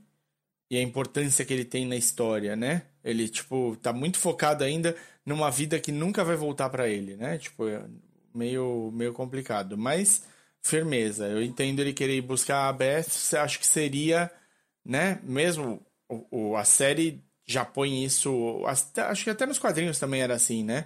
De cara, tipo, nos quadrinhos. É a coisa menos interessante que ele pode querer fazer. É, É. atrás da namorada. Tipo, foda-se a namorada, cara. Mas assim, Não, não, calma, a calma, história é calma. essa, né?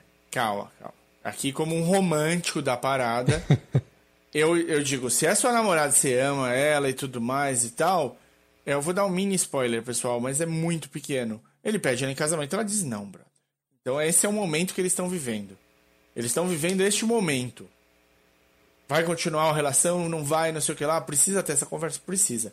Mas, assim, se não tem um momento dele pedir ela em casamento e tal, meu, vai atrás da Beth. Primeiro de tudo, você tem que achar seu amor e proteger e tudo mais. Pega ela e aí vai resolver os problemas do mundo como o último Y que sobrou, teoricamente.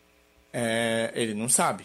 Ele não sabe se sobrou mais Y ou não, né? Não, gente, aparentemente morreram todos os Y. A gente sabe que sim, mas ele, ele não sabe. Esse é o ponto dele. É, não, tem, não tem notícia, não tem ninguém falando. E realmente morreram, todos. O que você tem é diz que me disse, com conversa por rádio, né? Umas coisas bem complicadas. Que... É, a sociedade quebrou nível Walking Dead, assim. Ninguém sabe de nada. Você, você tenta con- consertar alguma coisa, mas Tá É, sendo então- remontado. Tá É. sendo remontado aos poucos, trazendo as grandes cérebros, é, pessoas que já eram muito tarimbadas em áreas foda e elas estão sendo trazidas. Tem um governo nos Estados Unidos funcionando, assim como você sabe que em outros lugares tem, mas de maneiras diferentes. O... Essa é a parte da história, essa é a parte que é legal, é onde tem o desenvolvimento. Os personagens principais vão, vão pôr aqui na, na mesa rapidinho quem são? Tá, é. Ou não. O presidente né? dos Estados Unidos é uma mulher. Ela é uma das personagens principais. E ela tá, tá numa posição difícil. Ela tá numa posição difícil porque o mundo colapsou. Ela precisa conseguir organizar e reerguer. Mas a política continua acontecendo. Né? Tem política rolando. A Você filha tem. do presidente homem que morreu, é, que era super conservador, ela super conservadora, mãe de família, só pensa em valores da família e tal. Quem faz é Amber Tamblyn, que é Também.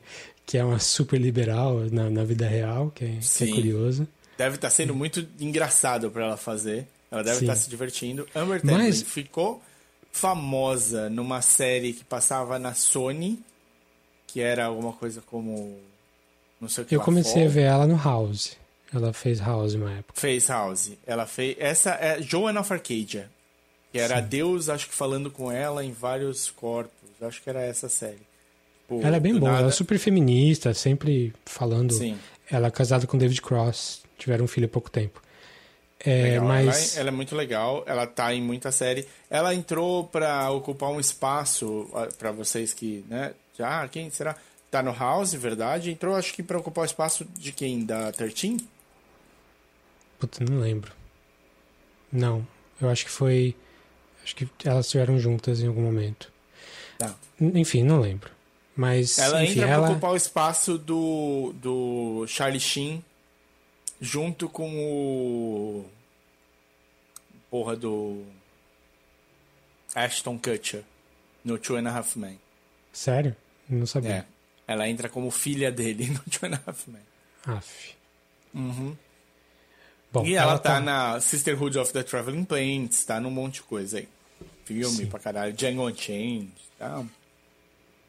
Então ela faz esse papel super contrário do que ela é na vida real.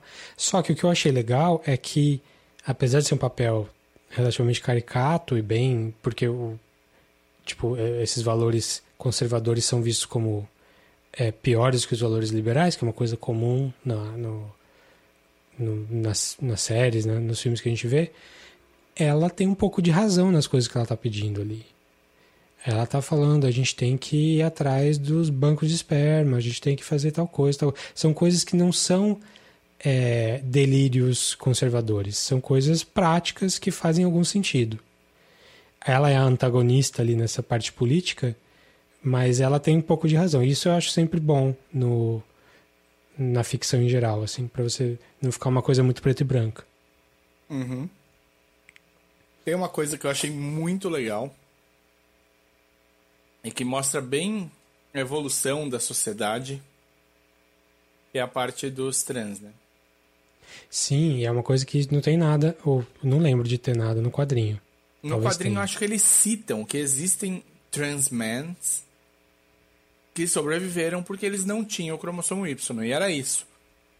E rapidamente no na Na série, série. no- é, você já tem um impacto, acho que um episódio do segundo episódio você já tem um impacto super forte disso, que é o, o- alguns personagens que aparecem e são uma meio que uma comunidade homens de trans, homens são- trans. Até onde eu entendi, são atores que são homens trans de verdade, que estão fazendo, que estão participando da série como personagens que também são trans. Então é legal porque é uma coisa que coloca a narrativa mais atual, né? Com as coisas que tem mais a ver com hoje em dia. E é super pertinente, né? Super Porque- pertinente. E eu adoro que tem uma hora que uma, um- uma mulher encontra um desses homens trans e ele nem dá explicação nenhuma. Ele fala, you figure it out. Tipo, é muito bom. Pois é. é. Uma coisa que eu tô achando legal também é que eles não estão. É, eles não estão eles não estão pegando leve na parte do, do gore assim né? não no gore mas é, o filme é, a série está sendo impactante nessa parte visual assim quando acontece a tragédia lá, logo no primeiro episódio Uhum. você vê coisas assim não é só morreram todos os homens é morreram todas as crianças meninos é, então você vê mãe chorando pelo filho ou é, filhinha, criança, menina, é, do lado do pai morto sem saber o que fazer, sabe? É, uma- é bem chocante algumas coisas assim. Bem e chocante. nada é nada é gratuito, assim. É sempre ah, você tem que entender o impacto dessa situação. Eu acho que a única coisa que me cansa um pouco é que história de pós-apocalipse já, já, já quase que já deu, né? Sim. Então, é que essa tá lá na origem, né? Tá lá É, atrás, então. né? Pois é.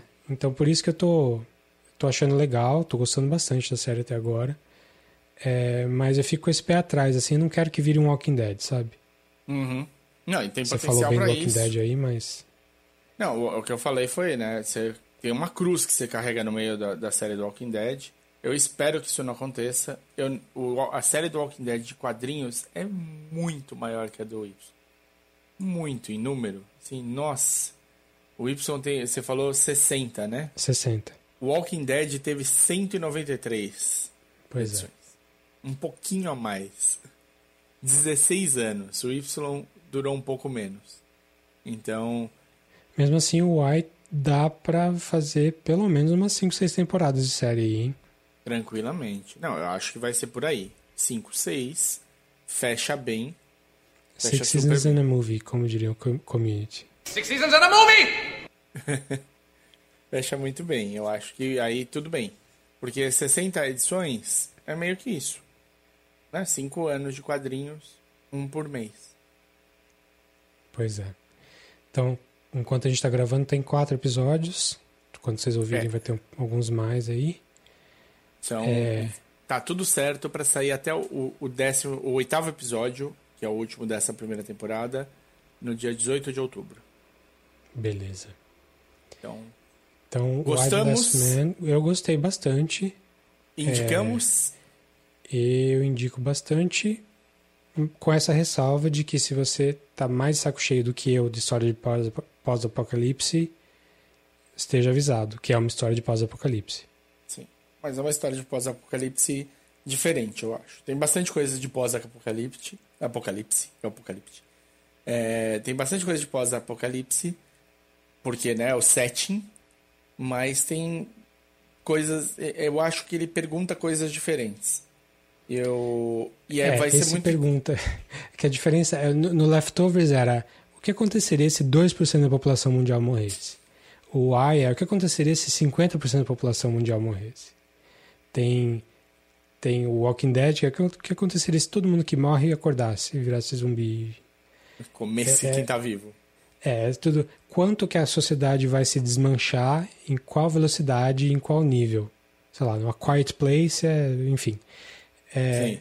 então, pós-apocalipse. no- no- Lembrei até do jogo do. Como é que chama? Que Last of. Us. Last of Us, que eu quero jogar o 2. É, até o Last of Us, também, que vai virar filme daqui a pouco, também nesse esquema aí. Então, é, pra ser uma história de pós- pós-apocalipse, ela tem que ser boa. E essa, o material base é bom, e eu acho legal o que eles estão fazendo até agora com a adaptação. Tá bem feito. Tá bem feito. E eu acho assim, a jornada do Yorick, desse ponto, assim, eu não lembrava de quão inútil ele era. Hum, pois No- é, no- então. E, e eu, tenho, eu, tinha, eu tinha uma sensação de que ele era meio chatinho no começo, especialmente por causa da Beth. Mas. Um menino sem noção, né? Perdido no, no mundo. O. Eu, eu, eu acho que essa jornada do Yorick é, se bem feita, se for bem traduzida pro, pra TV, se for bem. É, é, o, o, se o, o Ben Ben Schnetzer. Schnetzer. Se o Ben Schnetzer tiver, tipo, cuidado pra tratar isso e, e, tipo, evoluir junto, cara, vai ser muito legal de ver. Muito legal mesmo. Muito bem. Então, Why the Last Man, isso aí é do Hulu. É, então, de novo, VPN ou dá seus pulos aí. Não sei quando que vai chegar no Brasil, mas está valendo a pena sim. É, lembrando que no Brasil a gente tem um canal que chama FX. Sim, mas não tem o streaming dele, né? Não, Teoricamente não ia entrar E no aí- Star Channel, mas não sei se vai entrar. Também não sei. Eu não sei como é que vai ficar. é, porque, por exemplo, Legion entrou no Star Plus aqui no Brasil. Ele foi passar direto no Fox Prime. Ele não Hum. passou no FX. E o Legion é do FX. Então, pode ser que alguma coisa aconteça nesse sentido com o Y. Eu imagino que vá. Que vá estar pelo menos no FX Plus aí deve, deve aparecer. Então, se você quiser dar uma pesquisada, ver se tá nisso e, e se não, a gente indica ou talvez esse caminho por VPN Hulu, né, que é um, eu indico sempre porque é muito bom você poder fazer essa e voltar de, de países e você tem mais produtos culturais para consumir e ou então a gente fala sempre que tem a possibilidade de você ir atrás aí de um de, de um jeito que você possa assistir online. Isso aí. Foi bom meu, o jeito que eu me protegi falando agora? Foi, foi, foi bem advogado. É. É, então é isso. Então, a do Suicide Squad vai entrar agora, coisa que a gente já gravou. Então fiquem aí com um Blast from the Past de um mês atrás. Isso, aproveitem a gente do passado. O que eu posso já adiantar para vocês é muita coisa nova vindo aí. A gente tem bastante material para gravar, tem bastante coisa para fazer nas redes sociais. Acompanhem a gente. A gente dá, fala as redes sociais no final do episódio. É, vai ter coisa, quadro novo, vai ter um monte de coisa. Então confia que estamos deixando, modernizando e sempre trazendo aqui essas coisas mais cabeçudas às vezes e dicas para de entretenimento. Beleza? Muito bem. Então vamos pro prato principal, que a gente vai falar muito, muito, muito pouco. Não é o principal. É, vamos falar do, do lançamento que saiu agora. Claro, O lançamento no que saiu agora? Todo lançamento sai agora, né? Senão não é lançamento. Faz o lançamento da Warner e da DC, o The Suicide Squad. Let's get it. This is suicide. Well, that's kind of our thing.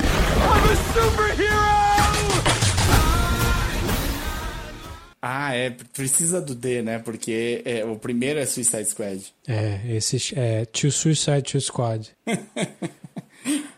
É quase isso.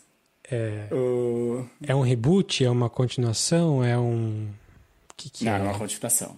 É uma continuação. É uma continuação? É, é Porque, Não, não segue muita história, né? Só tem alguns personagens ali. É, mas a, a- por exemplo, você tem a, a apresentação da personagem da Vi- Viola Davis e da e a Arlequina, elas acontecem no primeiro filme. E nesse filme você não tem mais introdução. De- de- da Arlequina, ela já aparece pronta para ação ali. Ela já sabe que tá, tá rodando. Para mim é uma continuação só por causa desse detalhe. Boomerang. Ela já tem uma relação com o Boomerang Hum, que vem do primeiro filme. Eu... Mas é isso, é um detalhe, é uma besteira. assim.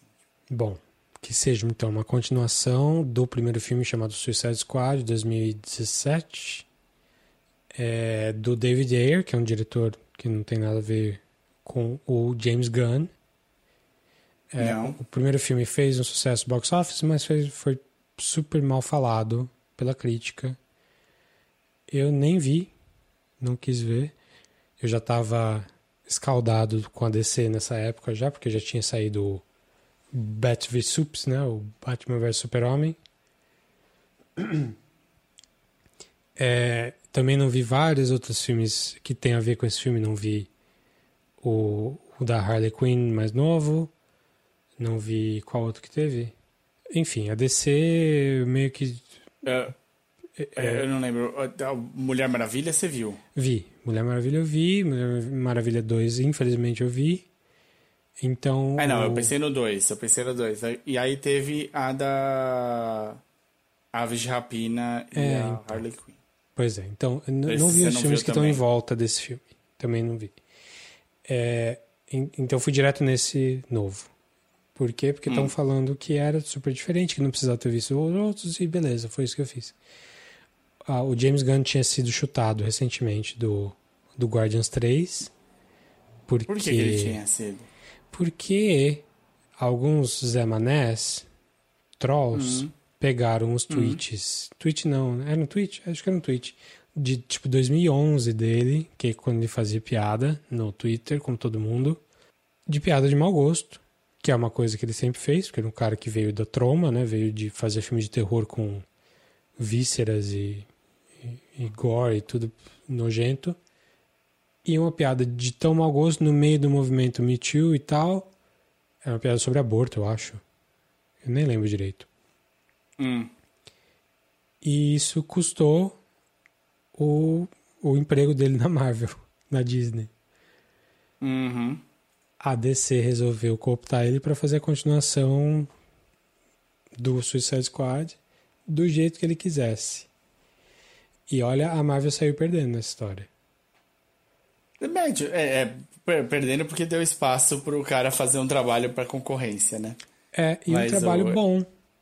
Assim, o James Gunn vo- vo- voltou pra Marvel agora, né? Mas. É, ele Pra fazer o quê?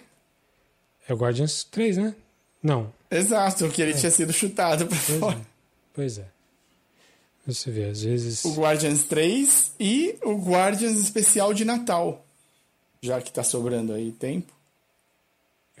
Tem isso também? Não, não tô sabendo. Tem, tem né? sim. Especial de Natal. Pois é. Mas aí, The Suicide Squad é, é assim, falaram, faz aí o que você quiser. A minha, minha impressão foi essa. Porque é o filme mais James Gunn do James Gunn, assim, com orçamento. Uhum. Tipo, não tinha nada segurando ele ali em termos de, de, de personagem, de trama, de, ah, eu tenho que fazer, co- eh, esse filme tem que acabar quando vai começar o próximo e não pode ser violento o suficiente para garantir um, para tirar um, um PG-13 ali do, do, da classificação indicativa, senão a gente não, não vai passar no cinema certo. Não, faz aí o que quiser, pode ter super ultra violência, pode ter faz se vira aí. E é assim, isso pode ser bom, pode ser ruim. Eu achei super bom. É, é um filme super inconsequente, super raso, assim, pouco significado, pouco personagem profundo, mas é um filme muito divertido.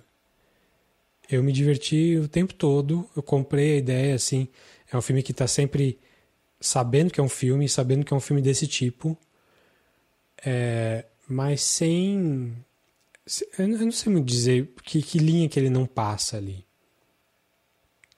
Porque acho que dá pra ser muito moleque e, e perder até a boa fé do, do espectador. E eu acho que ele não chegou ali. Eu acho que ele foi, ele foi moleque o suficiente para, mas ainda ficou legal. Acho que ele não, não menosprezou a, a inteligência do espectador, assim. É, eu acho que você gostou um pouco menos do que eu, né? Eu gostei um pouco menos. Eu, eu, assim, eu vi o primeiro, né? Eu, eu vi o Birds of Prey, né? Vi, eu vi todos os filmes da DC, provavelmente, que saíram. Inclusive assisti quatro horas de Ah, Liga da Justiça do Zack Snyder. Então, é, é, nenhuma autoridade para falar sobre o assunto, mas pelo menos, né? Resolvi, me dediquei um pouco. O, assim, o primeiro, ele é, é- o primeiro é, é a receita de como jogar um filme pela janela. É perfeita a receita.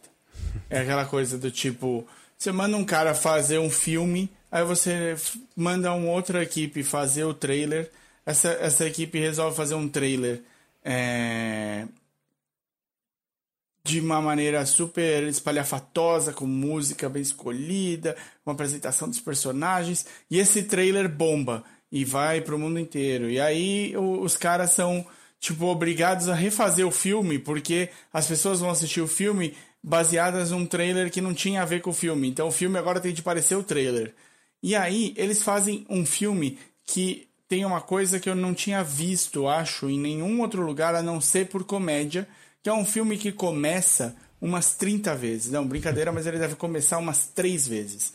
Ele começa, você fala, ah, entendi, esse filme começa. De repente, do nada, ele começa de novo apresentando os personagens. E aí ele começa de novo apresentando a missão. Ele começa várias vezes. E você não tem a sensação de que. Você não sabe que filme você está vendo das três vezes que, come, que começou. Quando passa para a parte de desenvolvimento, eventualmente isso acontece, já é andando muito pro fim do filme. É, você não sabe se desenvolvimento é de para qual de, qual de qual dos começos. é tão mal cortado, é tão mal preparado que assim, só desse filme novo, o 2, ter um começo só, ele já é melhor. Já é claramente um filme Mas melhor. ele não tem um começo Eu- só. Ele tem Ele dois. tem dois. Eu Mas sei. aí é, é aí que tá. Eu, aí é que acho que tá a diferença, porque nesse ele tem dois começos de propósito. Me Uhum. pareceu, e assim, eu não vi o primeiro, falei, mas, mas eu soube. é, já vi as críticas do primeiro, né? Isso que você está falando. Me pareceu que era um comentário do James Gunn, eu não tenho certeza disso, né? Do primeiro filme, porque a crítica era: ah, tem um monte de começo, tem um monte de personagem que é apresentado, que parece interessante e que é tirado da jogada imediatamente depois. É. Não sei nem se dá pra falar isso do, do Suicide Squad sem fa- do, do novo sem falar que é spoiler, mas. Eu acho que é spoiler. É spoiler, é melhor não falar. Pois é. Mas me Talvez pareceu que ele estava fazendo. spoiler. que seja lá o que ele fez aqui nesse, nessa continuação, era um comentário sobre o primeiro, mas ironicamente, vai, para dizer uma coisa, uma palavra que virou pejorativa. É, ele estava sabendo que ele estava fazendo isso, estava fazendo isso de propósito. Eu acredito. Não, pode ser. É, Mas, de qualquer maneira, assim, o filme diverte, ele é um filme legal, tem boas piadas, tem boas sequências, mas ele é um filme que a história, como você falou, e eu reforço aqui, ela é muito rasa. A motivação é- é muito engraçado, por exemplo. Você não viu o primeiro, mas eu faço, eu vou fazer um, um, um adendo aqui. Mas a motivação do personagem do De quem? De qual ator? o Idris Elba. O, o, o Ninguém sabe o personagem nome do personagem do- do Idris Elba, cara. Eu, eu, vi falado algumas vezes no filme, eu vi gente falando, pra mim é o Idris Elba. Porque não é, faz. o, o personagem do Idris Elba. É o Bloodsport. Bloodsport. E agora eu o já personagem do... Isso. O personagem do Idris Elba, a, a, a motivação é a mesma motivação do que o personagem do, Do Will Smith. do Will Smith no primeiro filme. A mesmíssima. Eles não tiveram nem a, a, a diversão de criar um, um outro motivo pro, pro personagem. O Deadshot, o Bloodsport, tipo, eles funcionam pela mesma motivação. É isso. Para, parabéns. É tudo É, nome de é- personagem do. Do, do, do, do Liefeld. Isso. É do Rob Liefeld. Ou, então, assim, tem volta de personagens que foram bem no, no primeiro filme, que as pessoas até gostaram. O, o, o Rick Flag é um personagem que era central no, no primeiro filme. O Joe Kinnaman é um cara que está sendo bem desenvolvido em Hollywood. É a Harley Quinn também. E a Viola Davis. Esses são os, os, os três principais. O, ah, e o Jay Courtney no Capitão Boomerang, como eu tinha falado. É, a história é divertida, mas ela é meio simplista, assim. É uma coisa. Ela não tem. Ela não. Eles não foram atrás de tentar. é, de tentar dar alguma. Tipo, tem momentos, por exemplo, Guardians of the Galaxy, os dois filmes, eles têm momentos é, que tem profundidade, que tem uma. Tem um, Um coração cuidado, ali, né? que Ah, tem a tem um coração, do, do, pai, do cara que quer saber do pai, quer ver- e n- nesse no Suicide Squad tem nada, Nada. assim, é, É um filme pelo sake of, the, of being a movie. é assim. muito estilo, muito e é- as músicas são, são legais, é tipo um videoclipe, mas é bom. Uhum. É, assim, dá pra dizer um monte de qualidade ruim e no final dizer, mas é bom. Ah, não, dá pra. assi- É, é, pra mim, ele não é bom, ele dá pra assistir. Ele diverte. Se você tá procurando. Sabe o, o- a ideia de filme blockbuster, que é aquele filme que diverte, é o filme pipoca? Você assiste e se diverte, mas que, tipo. Se você falar comigo daqui no ano que vem sobre The Suicide Squad, eu talvez lembre de alguma coisa, mas eu não vou lembrar de tudo, não. É, assim, vai lembrar, você vai lem- vai lembrar de sequências e vai lembrar de personagem, mas não vai lembrar da trama. E não vai lembrar Não. do porquê que aquilo tá acontecendo. Não, até porque a maioria dos porquês são ridículos e inúteis. Então é um Mas, filme assim, o filme diverte. piadas. É, É. sim, divertido. Divertidíssimo. Eu, eu diria, assiste. É aquele filme legal pra ver em família num sábado à noite, assim. Todo mundo vai se divertir, vai dar risada e vai dormir leve porque não tem de pensar sobre nada. Pode acordar no dia seguinte sem ter passado ruminando nenhum assunto na cabeça. E assim, não é que não, não tem um- alguma tentativa de tema, até tem. Mas até uma desenvolvidinha, assim, tem a questão política de a, a- a- o quanto que os Estados Unidos ah, é, intervém na, na, na, na política da América Latina. Tem, mas, Uhum. cara, é o nível 12 anos de idade, assim. Hum, simplista. Eu acho que a- a- o negócio da Gayle Simone no Twitter foi mostrou mais isso do que qualquer outra coisa. O que, que aconteceu que eu não lembro? A Gayle Simone é escritora de quadrinhos e ela falou, ela chama assim, o argentinos, o, os brasileiros estão dizendo que a Mônica dá um pau na Mafalda. Sim.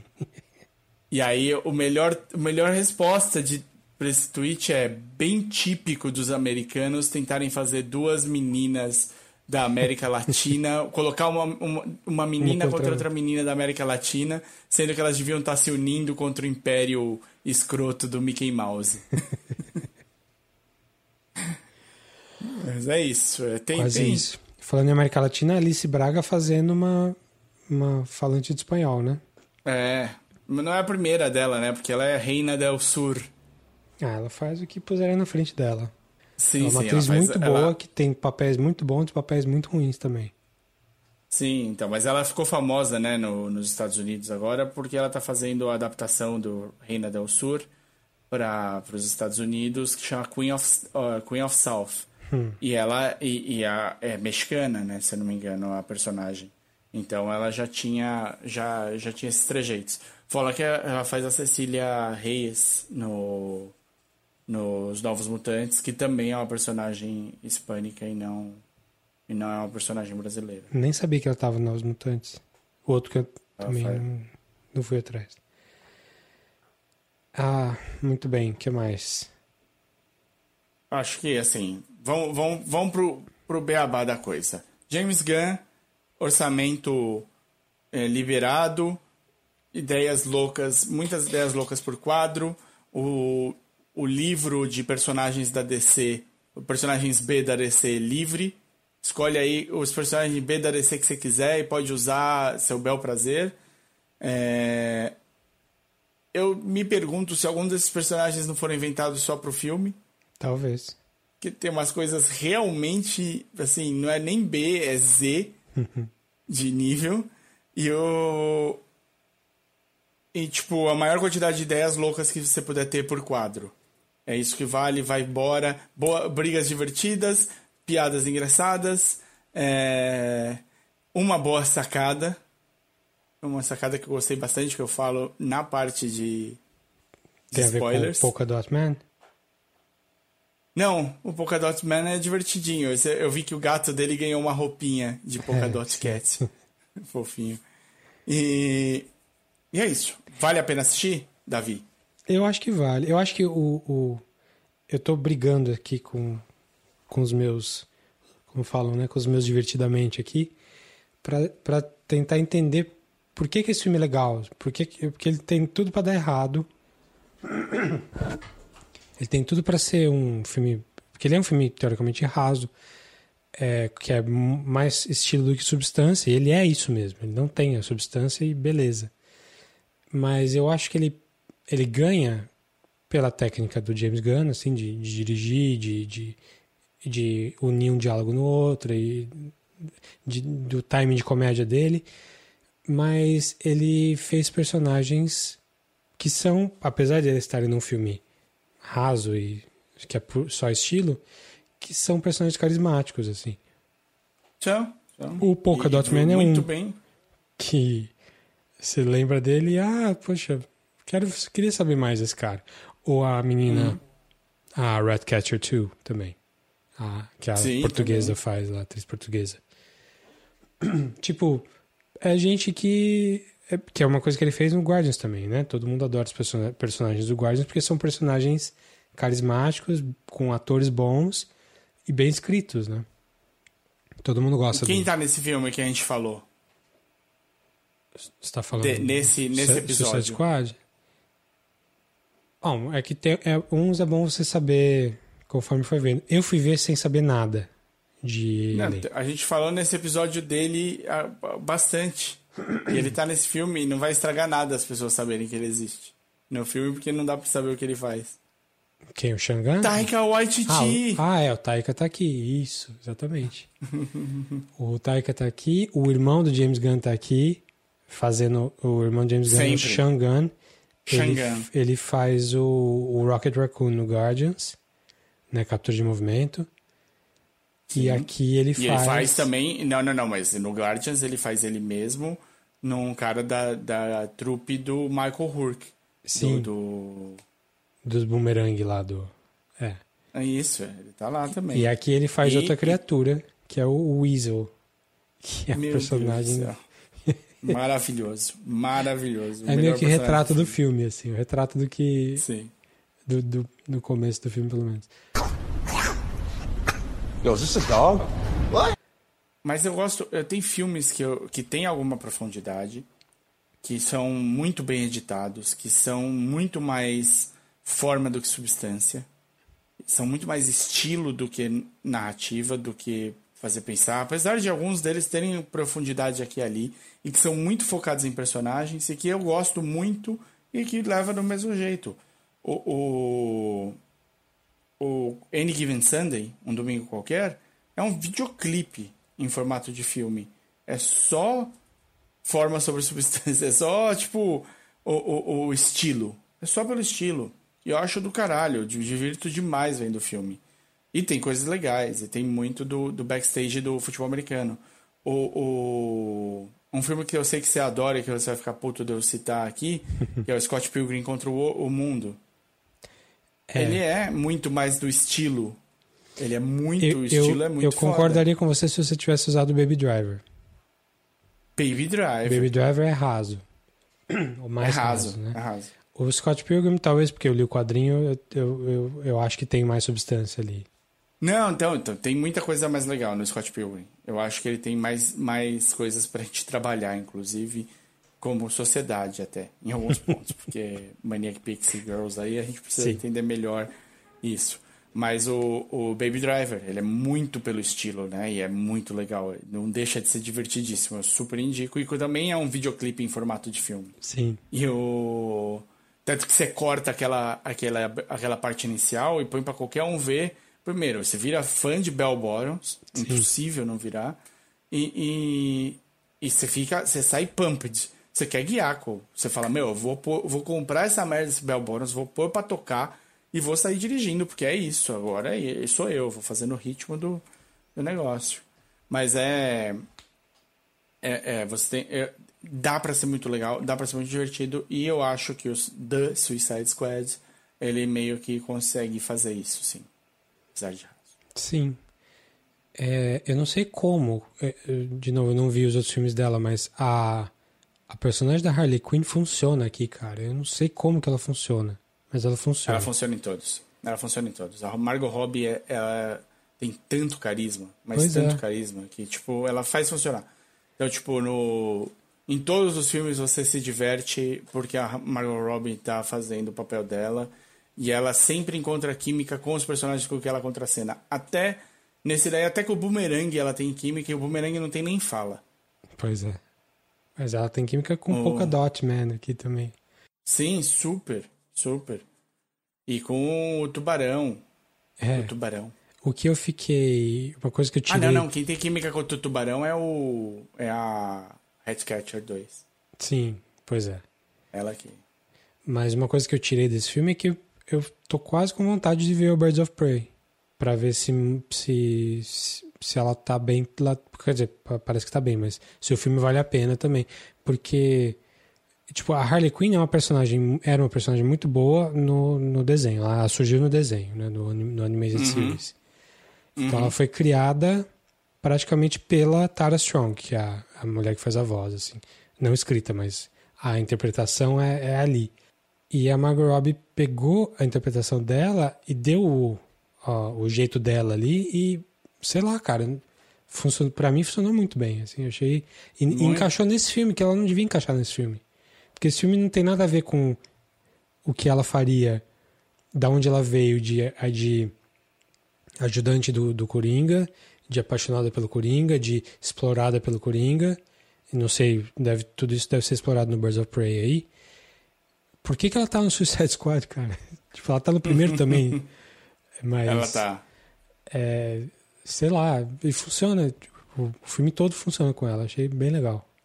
Me surpreendi. Ela, ela, ela funciona no, no Suicide, Suicide Squad 1 porque, tipo, ela tá presa. E, e tem alguma coisa pra... Colocam ali um, uma coisa que vale a pena pra ela, pra, pra ela poder participar. E ela é random, né? Ela é um personagem random. Ela faz É, o que em der na teoria, ela não tem, ela não tem motivação nenhuma. Ela só, ela é um psicopata. Ela vai fazer só o que for mais maluco. Ela só tem esse centro, não é bem o centro moral, mas ela tem um drive dela que é se apaixonar por homem errado, Uhum. que ela usa um pouco E aqui também. começa... e- e Mas ela tem alguma, alguma pegada de redenção, assim, que, que tem. Eu falei da animação semana- no episódio passado, né, da HBO. Que tem uma pegada que ela precisa aprender e tal. Tem, tem uma questão de personagem ali, mas eu não, não vejo como isso funcionaria num filme como esse. E funciona. Muito Sim. louco. É, é bem legal. É, é bem legal, não. Ela, ela sabe, tipo, ela é uma, uma, um- uma atriz que eu acho que você pode jogar, jogar na dela, que pôr pra. Tipo, você tá na dúvida se o filme vai funcionar ou não, você tá tenso e tal. Aposta em dar mais espaço pra Margot Robbie, que ela vai, ela vai trazer sempre alguma coisa legal, assim. Ela tem muito carisma, ela sabe usar muito bem, ela entende bem o, os personagens dela. e Isso isso ajuda muito. É, é, é, funciona, funcionou no primeiro, funciona. O é legal no Birds of Prey que tem um belo elenco, né? Um elenco recheado. Então sempre vai dar para tirar alguma coisa. Tem umas sequências legais. E ela, ela é um fan favorite, assim. é Desde o do primeiro Birds of Prey, a. A. A Harley Quinn é, é um fan favorite, ela sempre vai ter espaço, ela sempre vai poder fazer o, o, o- ela vai levar público, ela vai levar público para o que ela fizer como Harley Quinn. Então assim, é, tanto é que no Birds of Prey, na verdade, se fosse para fazer fazer mesmo o, o, o Birds of Prey original, que é a Canário Negro, a Caçadora e a e a meu Deus do céu, tá difícil, Oráculo, é, que são as três Birds of Prey originais. É, originais não, mas que ficaram mais famosas. Não sei se elas são originais, porque eu não quero pôr o dedo nisso e depois me queimar com alguém vindo me dizer que imagina, eu sou idiota, porque em 1964 saiu a primeira Birds of Prey e era assim o assado. É, dá- é, mas daria para funcionar só com essas três e elas e eles apostam em trazer a Harley Quinn para fazer a parte dela ali. Então, tem muita coisa legal, tem, bons, tem boas sacadas no. Cara, se você pegar o Birds of Prey, tem a Journey Smollett, que a gente conhece do. do, do Lovecraft Country. Lovecraft Country. É, tem Ali Wong. Tem o Ian McGregor. Tem a Mary Elizabeth Winstead, acabamos de falar de Scott Pilgrim. É, tem a Rosie Paris. Tem. Perez, deve ser. É, É, tem é, muita é. gente que. É Pérez, né? Mas nos Estados Unidos eles É falam. Perez por algum motivo bizarro. Sim. Então, tipo, tem muita. Tem o Chris Messina, tem muita gente legal. É um filme com bastante gente conhecida. E tá bem. Tá bem. Eles souberam fazer funcionar pra dar esse esse extra aí com para Margot Robbie, né? Então, tipo, antes o que era Birds of Prey acabou virando Birds of Prey and the Fab, uh, Fantabulous Emancipation of One Harley Quinn. Que é o filme que ela chuta para trás o passado todo errado dela para ser a personagem que ela quer ser, que aparece nesse filme. Legal. The Suicide Squad. É, quer falar um pouquinho de spoilers? Vamos falar um pouquinho de spoilers, rapidinho. Então, spoilers para The Suicide Squad, começando agora.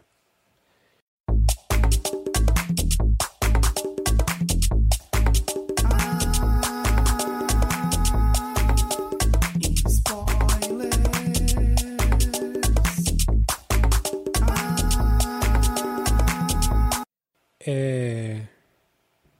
O que eu tinha falado lá no começo era que o fato dele ser dele ter dele começar mostrando um time e matar o time cinco minutos depois seria um comentário sobre o primeiro filme ter feito isso de uma maneira não irônica. Mas eu não sei quanto isso é, É. verdade né? Não dá muito pra saber. Não, então, o, o, o- na verdade, eu acho que o que ele faz nesse sentido, ele leva a sério a ideia do, do grupo.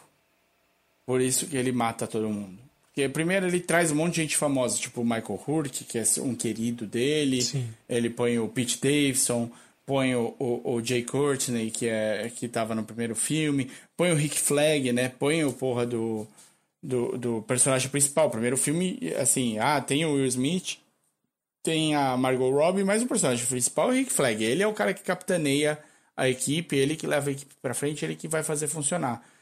Então, o. E o mas o primeiro filme é aquela coisa que é muito difícil, muito difícil. Os caras criam personagens, estão com personagens legais, ninguém quer matar. Porque você pode usar personagem que você não mata, pode continuar rendendo lucros, dividendos. Personagem que você mata, vai ficar mais difícil você fazer isso. Então, o, o primeiro filme é cheio de dedos. Acho que se morrer alguém, morre um. Dois no máximo, sabe? chama Tipo, um Suicide negócio- Squad mas ninguém se mata É, não é, não é. É um, é um filme de super equipe.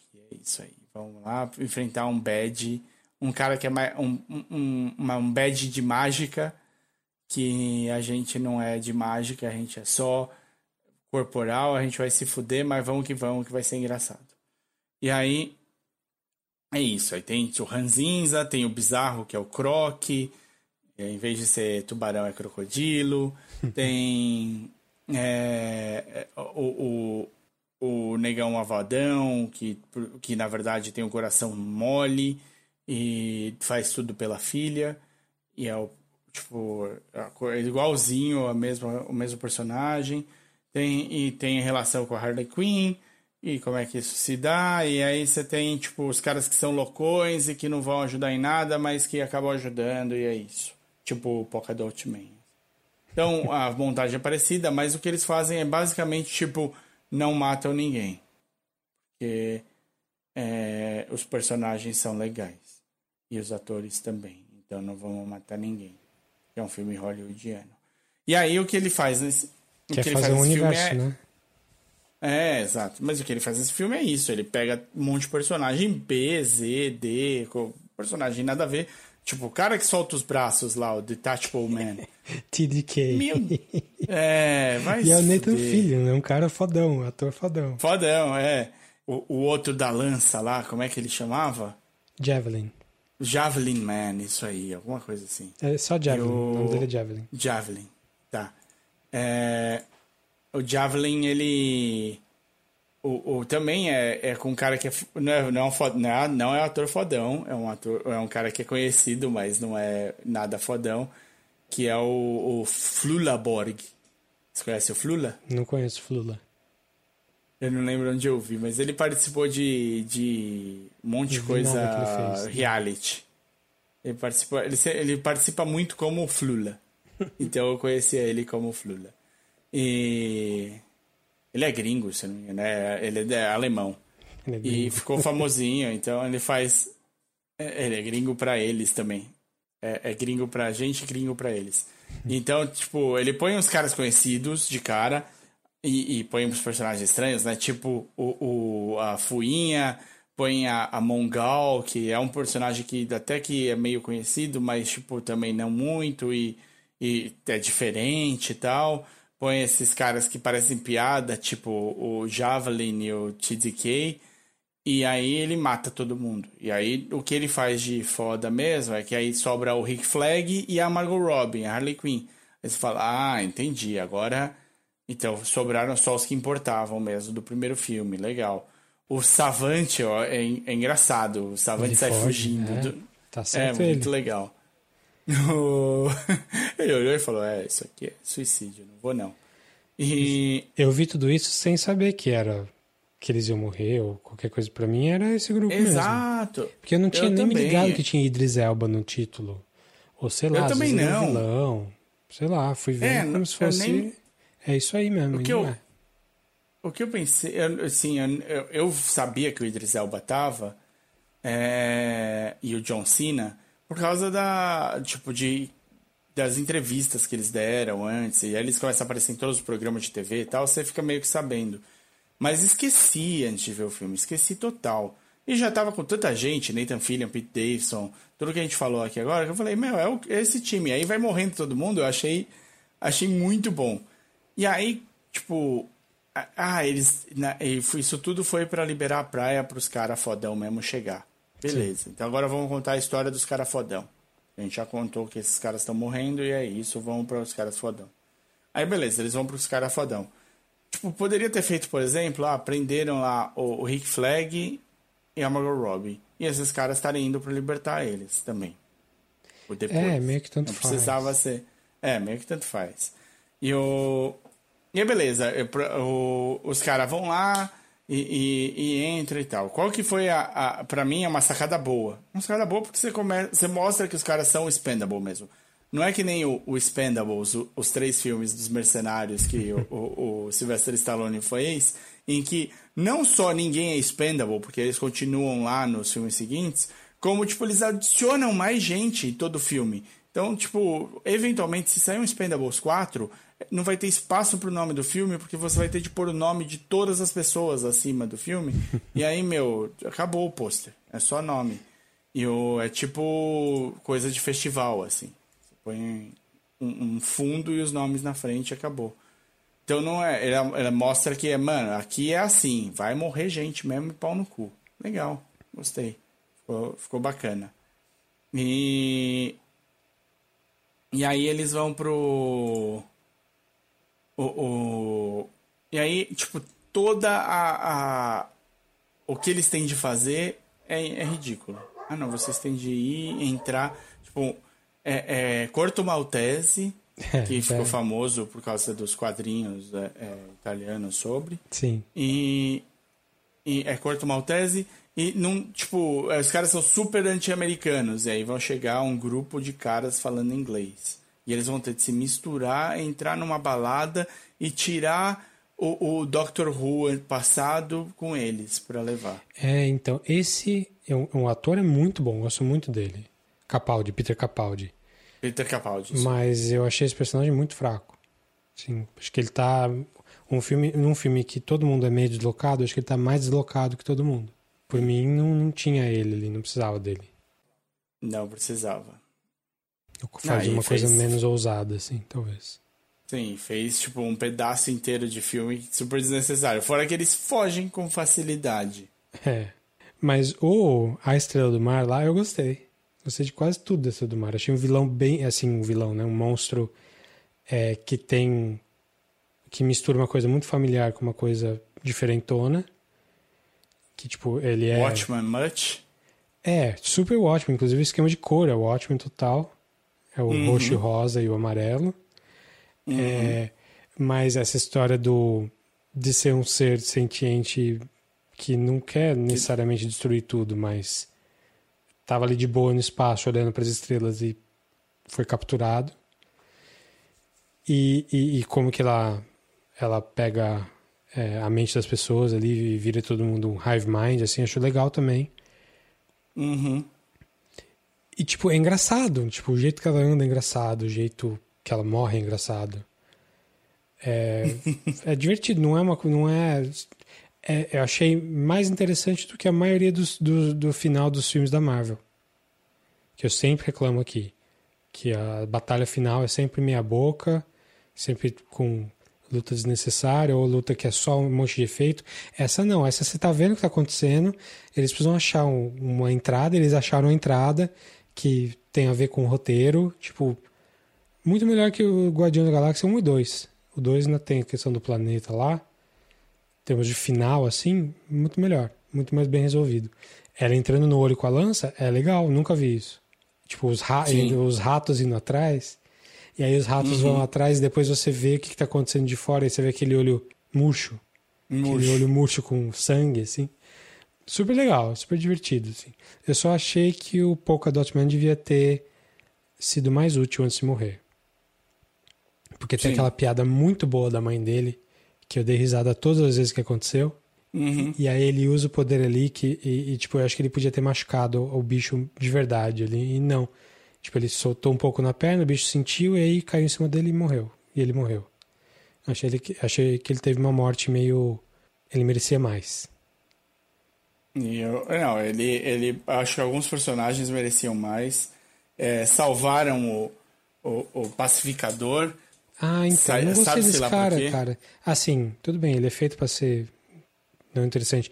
Mas eu achei estranho que ele, ele é o cara que vai ter o spin-off. Exato, é. Tá, estão filmando a série dele já. Tipo, como? Hum. Eu gosto do John Cena como ator, assim, mas esse É, personagem ele dele. entrega bem. O personagem dele não me, um- não me animou, não. Tem, tem uma piada muito boa dele com o, o Idris Elba, quando eles estão matando os caras. E ele fala assim: todo mundo sabe que quem faz isso aqui assim desse jeito é muito, é, é muito mais cool. E todo mundo sabe que cool é melhor. E aí É. o, É coisa de criança. o né? Idris Elba. É, e o Idris Elba vira e fala: droga, ele tem razão. é muito bom, assim. E o. É o humor de, de, de, de ginásio, assim. Sim. E, mas essa sequência de invasão, assim, você tem de. Ali você desliga o cérebro, porque você fala, tá, isso aqui não é sério, porque eles vão matando todo mundo e. E, e, tipo, cara, é, é, assim, é, é, um- é uma fase de videogame, né? É Sim, um, do total. Metal Gear Solid. Mas eles estão fazendo barulho demais. E os caras, ninguém tá se ligando. Chovendo corpo lá e todo mundo lá, lá, lá. E aí tem a melhor sacada do filme que eu, que eu acho, que eles fazem tudo isso, chegam pra, pra conversar e tá lá o Rick Flag conversando com a Alice Braga e aqueles caras estão do mesmo lado que eles. É Sim. tipo o típico americano que chega matando sem perguntar e eles estão matando os caras que estariam do lado do deles. É, é Foi uma muito puta bom. piada assim, boa, é. de verdade. Deu pra ver. Ali, É ali acho que é. Ele leva o filme pra um, um lado diferente, né? tipo, não é só o espetáculo ali do, dos heróis fazendo cagada, mas é, é tipo, essa cagada pode custar caro pra eles ali no, na realidade do filme. Uhum. Isso é, eu, eu gostei dessa, dessa sacada, eu achei legal. Mas é isso, assim, é um filme super bobinho, com uma história, tipo, que não caberia de jeito nenhum. Você tem realmente de, tipo, você faz muita concessão pro filme funcionar. Então, essa sequência deles indo pra- invadindo o negócio. Eles estão fazendo, tipo, matando gente. Porra, como é que ninguém dá o aviso? Como é que ninguém vê o outro caindo? O barulho que faz, o cara sobe. com- Então, tipo, Não importa. é, é, é, você tem de dar a concessão. Não, esse é um filme zoeira. Beleza. É, é, ah, é, essa sequência deles no bar são lá cinco americanos num lugar que é tipo. eu- quem no bar vai ficar perto dos cinco americanos sabendo que é tipo. é- é- é- é, os caras entram, o resto sai, porque eles não querem a treta. Eles estão com um ditador na porra do poder, eles já sabem que vai dar bosta. Então, tipo, é, você faz a concessão, fala, não, beleza. Eles fogem do jeito que eles fogem, não, beleza. Sabe, tipo, é meio. Mas a, a outra sacadinha boa é eles indo resgatar a Harley Quinn. E, eu, e ela já se soltou e já saiu sozinha, tá? Inclusive, Sim. super lírica, né? A fuga dela com os fundos. Sim, é legal, é legal. É, você, é, esse é o meu problema com o filme. Você é obrigado a, a, a, a abrir mão de tipo coisas que seriam que você não abriria em qualquer outro filme. Coisas desse tipo derrubariam o filme. E... É, como esse é um filme muito pós-moderno. Como ele é, assim. zo- é, ele é zoado, ele é feito pra, pela, pra zoeira, é feito pra você dar um, um, um risada mesmo e tal, acaba, você acaba aceitando e, e tocando em frente e tal. E aí ele funciona na- fazendo você abrir permissões pra ele explicar coisas que ele não tem nenhum interesse em explicar. É, E aí ele no final ele acaba funcionando, ele acaba sendo um filme divertido, ele acaba sendo legal. Mas é isso, é tipo. O, o- é, é- é um filme que põe um, um, um, um ser tubaranesco, sei lá eu como é que fala isso, um híbrido de tubarão, É o Tutubarão. que a melhor qualidade. Um tutubarão, Tubarão. que a melhor qualidade dele é a quantidade de dentes que ele tem e a força de mandíbula que ele tem pra abrir no- as pessoas no meio. O filme coloca na principal cena chocante ele abrindo o cara no meio com as mãos. Sim. E aí, legal, é esse nível do filme que você tem, é isso aí. Ele é isso que ele vai te entregar, é esse tipo de diversão. É, então, legal, é parte- uma diversão. A parte séria da coisa tá lá, tá. Tem, eles, eles caracterizam o lugar como um esquema meio Nicarágua, Venezuela, assim. Ditadores que estão sempre apoiando os Estados Unidos, e aí chegou outro cara que não apoia, e aí dá merda. É, isso tudo eu achei ok, assim, é, é até verossímil. Mas, ao mesmo tempo, a solução, o- no final das contas, foram os americanos que chegaram lá e cagaram tudo, porque eles explodiram um negócio e liberaram a Estrela do Mar, que matou quase a ilha inteira. Uhum. Eles ficam com o dilema moral de vou divulgar ou não o envolvimento americano aqui, e no fim não divulgam. Então, fica, o cara, o Idris Elba, Blood Fast, Short, Spot, é, continua, ele é um herói, mas ele tem uma atitude de vilão, porque ele, ele esconde. É, e no fim das contas é como se eles tivessem liberado o lugar mesmo, como se, se eles estivessem indo lá pra fazer uma coisa Os- boa. Eles, é, os, os grandes americanos salvadores, sendo que, tipo, a, a própria experiência do em cima da estrela. É, não, é uma boa crítica para os Estados Unidos, isso sem dúvida. Sim. Até porque, e é legal alguém tá apontando isso daí. Mostra que os caras.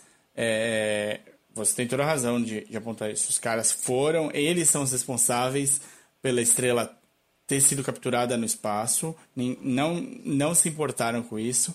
Falaram, vamos desenvolver projetos científicos em cima disso, mas não vamos fazer isso em casa porque é muito perigoso, então vamos pegar e pôr nessa merda dessa ilhinha, vão pa- pagar todos os custos e não sei o que lá e manter essa coisa rodando e vai virar uma arma pra gente no futuro, quem sabe, tomara.